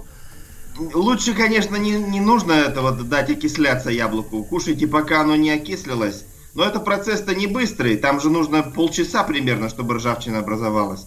Поэтому зачем вы оставляете яблоки, Сергей? Съедайте сразу, да и все. Угу. Понимаю. Но напоминают нам товарищи, вот Паша пишет из э, Татарстана, э, что жидко, про жидкость в легких была такая штуковина э, в фильме Джеймса Камерона 89 -го года «Бездна». То есть, видимо, так сказать, вот черпают из кинематографа научные знания люди, да? Ну вот мы с вами обсуждали уже, Сергей, что э, сказали, что соль вредна. Раиса Захаровна, да, соль это белый яд. Так теперь все и думают, что она правду сказала. Вот, дальше, так сказать, э, из Самары товарищ пишет Анатолий. То ли всего лишь 35, но он уже пишет. Э, подскажите, купил кислород в баллонах. 80% кислорода, 20% азота. Вдыхаю каждый день по 5 глотков. Полезно ли это? Вы купили обычный воздух. Вот. Э, а, нет. 80% кислорода. Нет, инверсивный воздух, да, то есть у нас в воздухе 20% кислорода и 80 азота. Так. А вам продали смесь, которая 80% кислорода и 20 да. азота. Зачем? Инвертивную как бы. Я не знаю, зачем вам это продали, да, но э, мне кажется, что дышите воздухом. Эволюция заставила нас дышать воздухом уже сотни миллионов лет. Зачем эти искусственные смеси продают, я не знаю. Да, Сан Саныч, ну вот это, а это действительно обильное количество кислорода, да, в воздухе, то, что он вот он глотает, там это сразу в кровь идет, но ему же, наверное, говорят, что он насыщается кровь более эффективно кислородом, да, если концентрация Вредно, выше. вредно, это все вредно для людей, у которых нет э, заболеваний легких. Может быть, если легкие там больные, так нужно эти маски кислородные. А для обычных людей достаточно, вот я вам сказал, упражнений по задержке дыхания и будете здоровы. Товарищи с Финляндии к нам тут же, вот профессор, как только вы в эфире, сразу люди из-за границы подрубаются. По-моему, вы там наследили в Германии. Так вот, из Финляндии пишет Алексей Алешенька, ему 45 лет. Э, Попросите, пожалуйста, профессора осветить ситуацию с подводниками фридрайверами, то есть свободные ныряльщики, видимо, без баллонов которые. Э, Слышал, что эти практики очень плохо действуют на работу мозга. Вот, э, ну то, что ты там под водой 3 минуты или сколько там, сколько они могут. Ну, я не знаю, почему плохо действует. На мой взгляд, хорошо должны действовать на работу мозга. Как раз это самое упражнение, задержка дыхания. Опять вспоминаем Человека-амфибию фильм. Ихтиандра, который, помните, нырнул за жемчугом. Все уже всплыли там пловцы, а он долго-долго искал там этот кошелек и потом нашел его. Э, Я думаю, что э, там другая проблема. Там э, бывает кессонова болезнь у подводников, так называемая. Это вскипание азота в крови. Но мы по азоту сделаем отдельную передачу. А задержка дыхания на 2-3 минуты, это ничего вредного в этом нет.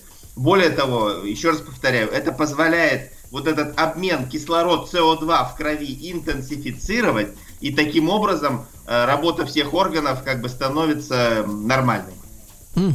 И таким образом, кстати говоря, Сан Саныч, мы же можем еще и планете помочь, правильно? Сохранить, так сказать, э, побольше кислорода для коров, э, лошадей, птиц, правильно, червячков. Сергей, Сергей, Да. влияние человека как э, Да. биологического индивидуума на состав атмосферы равно почти нулю, к нулю приближается. Атмосферу же сжигают самолеты. Самолет, как пролетает над городом, он сжигает воздух, который может город целый месяц дышать. Да вы Э, что? Сжигают автомобили, да, сжигают там химические предприятия. А человек, как биологический индивид, он очень мало потребляет кислорода. Мгм. Понимаю, Сан Саныч. Ну и, видимо, человек с юмором из Иванова, Саша спрашивает. Сергей Валерьевич, здравствуйте, а поинтересуйтесь, может ли Сан Саныч знать какие-то упражнения от изжоги? Вот, вот, понимаете. Опять любимая тема, да, изжога – это вечный бич наш. Но, к сожалению, у нас наши врачи рекомендуют от изжоги пить соду, что категорически нельзя делать. Нужно изжогу лечить кислотой, потому Вот. что изжога – это значит забрасывается в желудок желчь.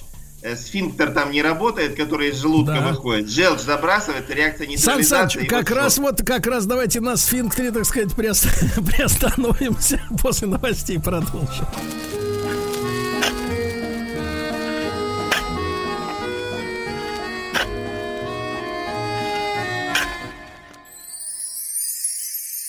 Докопались. Друзья мои, так с нами, как всегда, в это время Александр Александрович Громов, доктор техни- технических наук, профессор Национального исследовательского технологического университета МИСИС. И вот, вот, смотрите, лейтмотивом нашей сегодняшней беседы такой комментарий от Елены из Вологды. Сергей Валерьевич, Сан Саныч, добрый день. Подскажите, пожалуйста, а почему, если ученым известно столько простых методов оздоровления организма, почему это широко не пропагандируется? Это фармацевтическое лобби работает или что? Давайте так. э, Громов против фарм-мафии. Да, да, можно в Госдуму идти. Значит, дальше. Из Татарстана Дима спрашивает из Казани. А разве дети в животе у мамы не жидкостью дышат? Вот как люди думают. Ты понимаешь, а, Сан Саныч? Правильно, правильно, жидкостью, совершенно верно. Но так у них легкие не раскрываются. Поэтому, когда ребеночек, э, значит, э, родился только что, э, обязательно нужно, чтобы он закричал, чтобы легкие раскрылись. И даже пишут это в карточках медицинских, что закричал на такой-то минуте, там, на первой минуте или на второй, на третьей. И если ребенок не закричал в течение пяти минут, то он умирает. Вот видите, да, вот, пожалуйста, да, вот, э, веселый у вас профессор, говорят, но, не, так сказать, э, вопрос не в том, зачем продают, а почему покупают вот все вот это вот, всякие эти смеси газовые и прочее, и прочее, да, кто им говорит о том, что это все нужно покупать? Вот, э, утверждают товарищи, что из Петербурга, что рекорд задержки воздуха 21 минута, представляете, 21 минута, да. А Оленька из Москвы спрашивает, Сан Саныч, мне врач посоветовала процедуру в барокамере. Типа мега полезная вещь для улучшения оксигенации. Ух ты.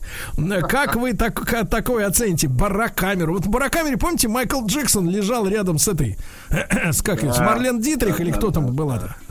Я вам бы посоветовал просто погулять по лесу, по сосновому, где воздух наполнен кислородом и никакой барокамеры Понимаете, вот э, когда врачи советуют что-то, что не характерно для э, человеческой природы, я этому могу только удивляться, потому что, э, еще раз повторяю, никаких барокамер до 50-х годов прошлого столетия вообще не было и в помине. Люди просто дышали обычным воздухом на протяжении 100 миллионов лет эволюции. И тут вдруг за 10 лет появились какие-то новомодные методы. Ну, применять их или нет, думайте сами, уважаемые радиослушатели. А, Константин из Елгавы, это Латвия. Представьте, Латвия, привет, так сказать. Э, доброе, значит, доброе утро. В древности кислорода было больше, и растения с животными были больше в размерах. Где между ними связь? Это или это ерунда?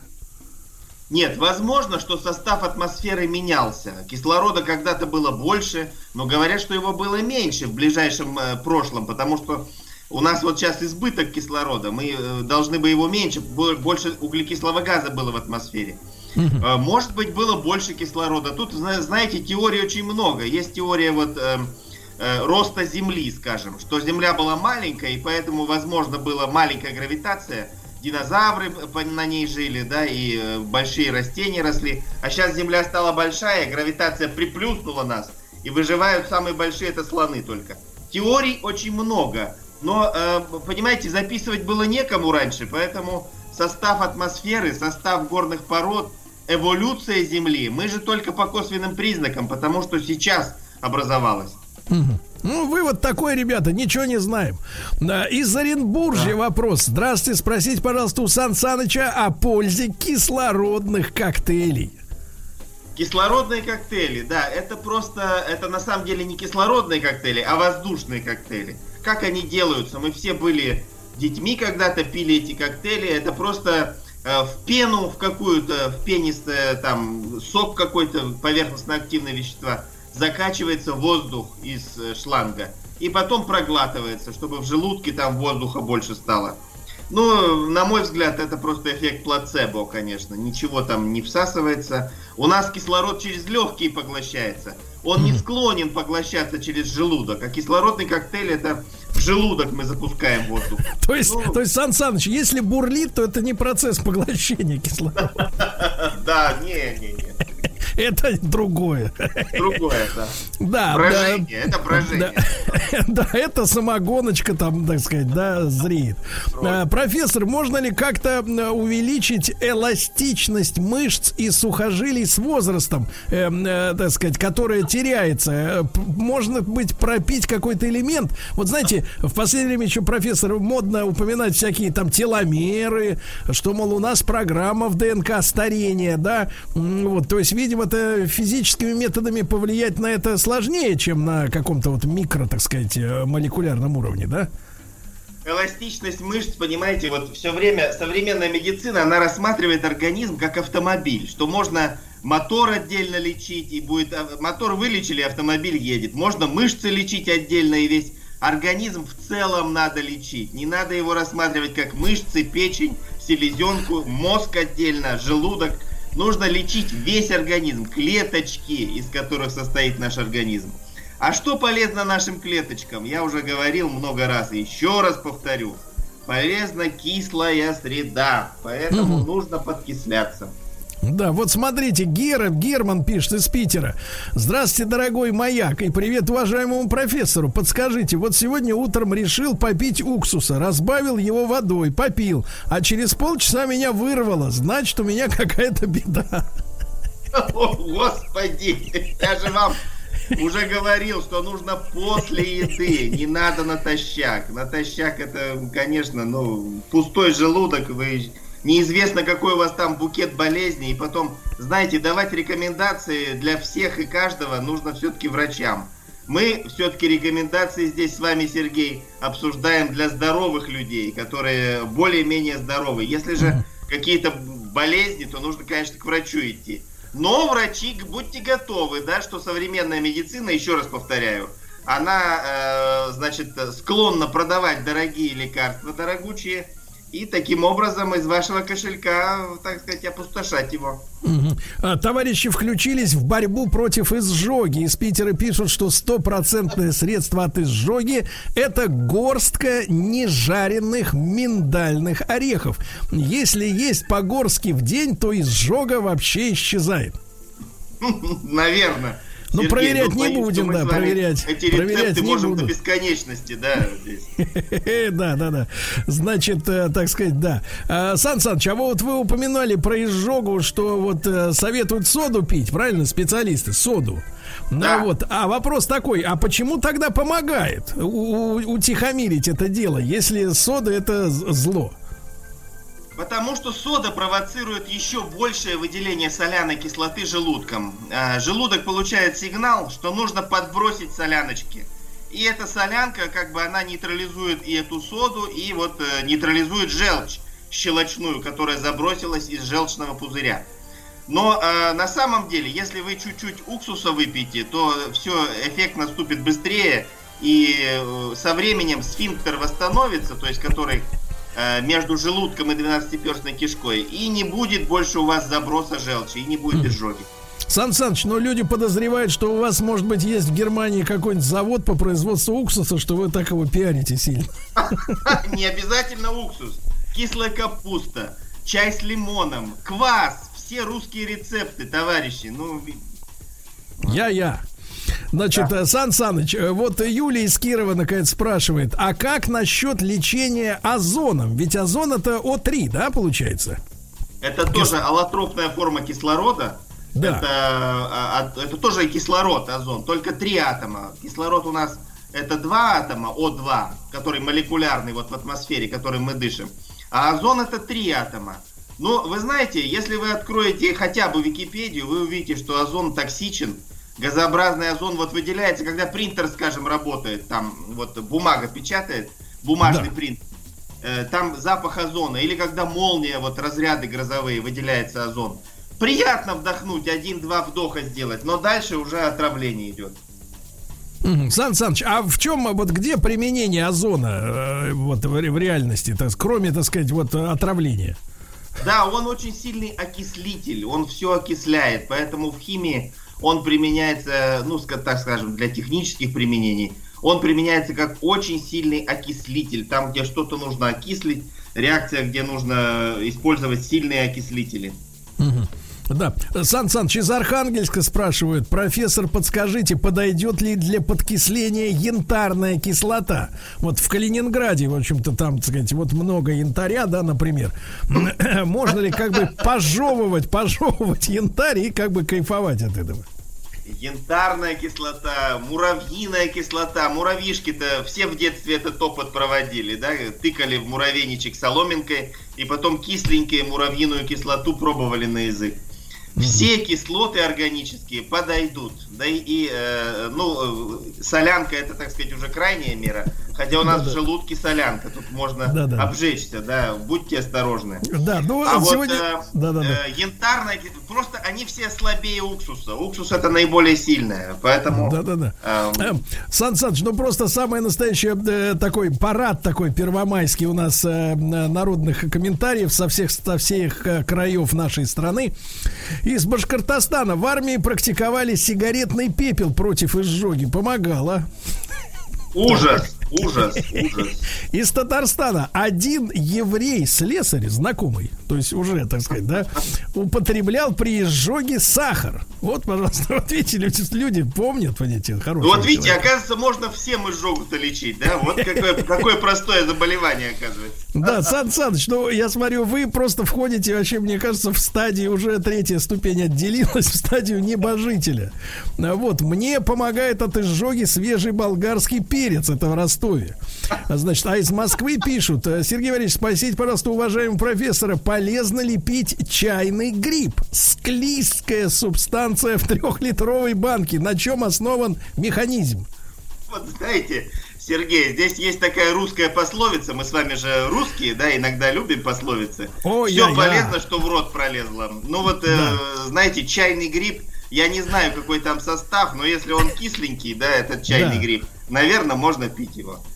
То есть все, что кислое, и даже вот, например, батарейка крона, знаете, когда ее два контакта языком замыхаешь, то то в принципе, да, в принципе, это кислота. Кидай ее туда, в топку, как говорится, да.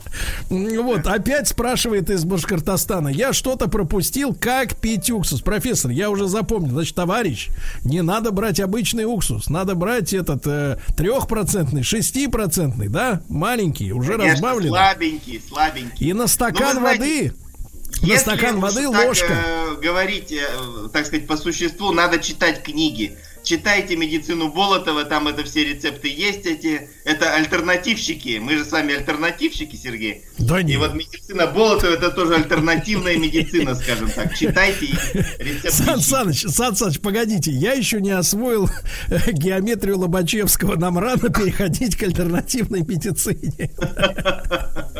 Надо читать, читать надо. Да, читать, читать. Ну, от этого может немножко мозг перегреться, да. Сан Саныч, ну я вас благодарю за, как всегда, увлекательнейшую, увлекательнейшую беседу. Значит, э, я напомню, что с нами на связи был э, наш профессор, доктор технических наук, профессор Национального исслед- исследовательского технологического университета МИСИС Александр Александрович Громов. Спасибо ему. Еще больше подкастов на радиомаяк.ру.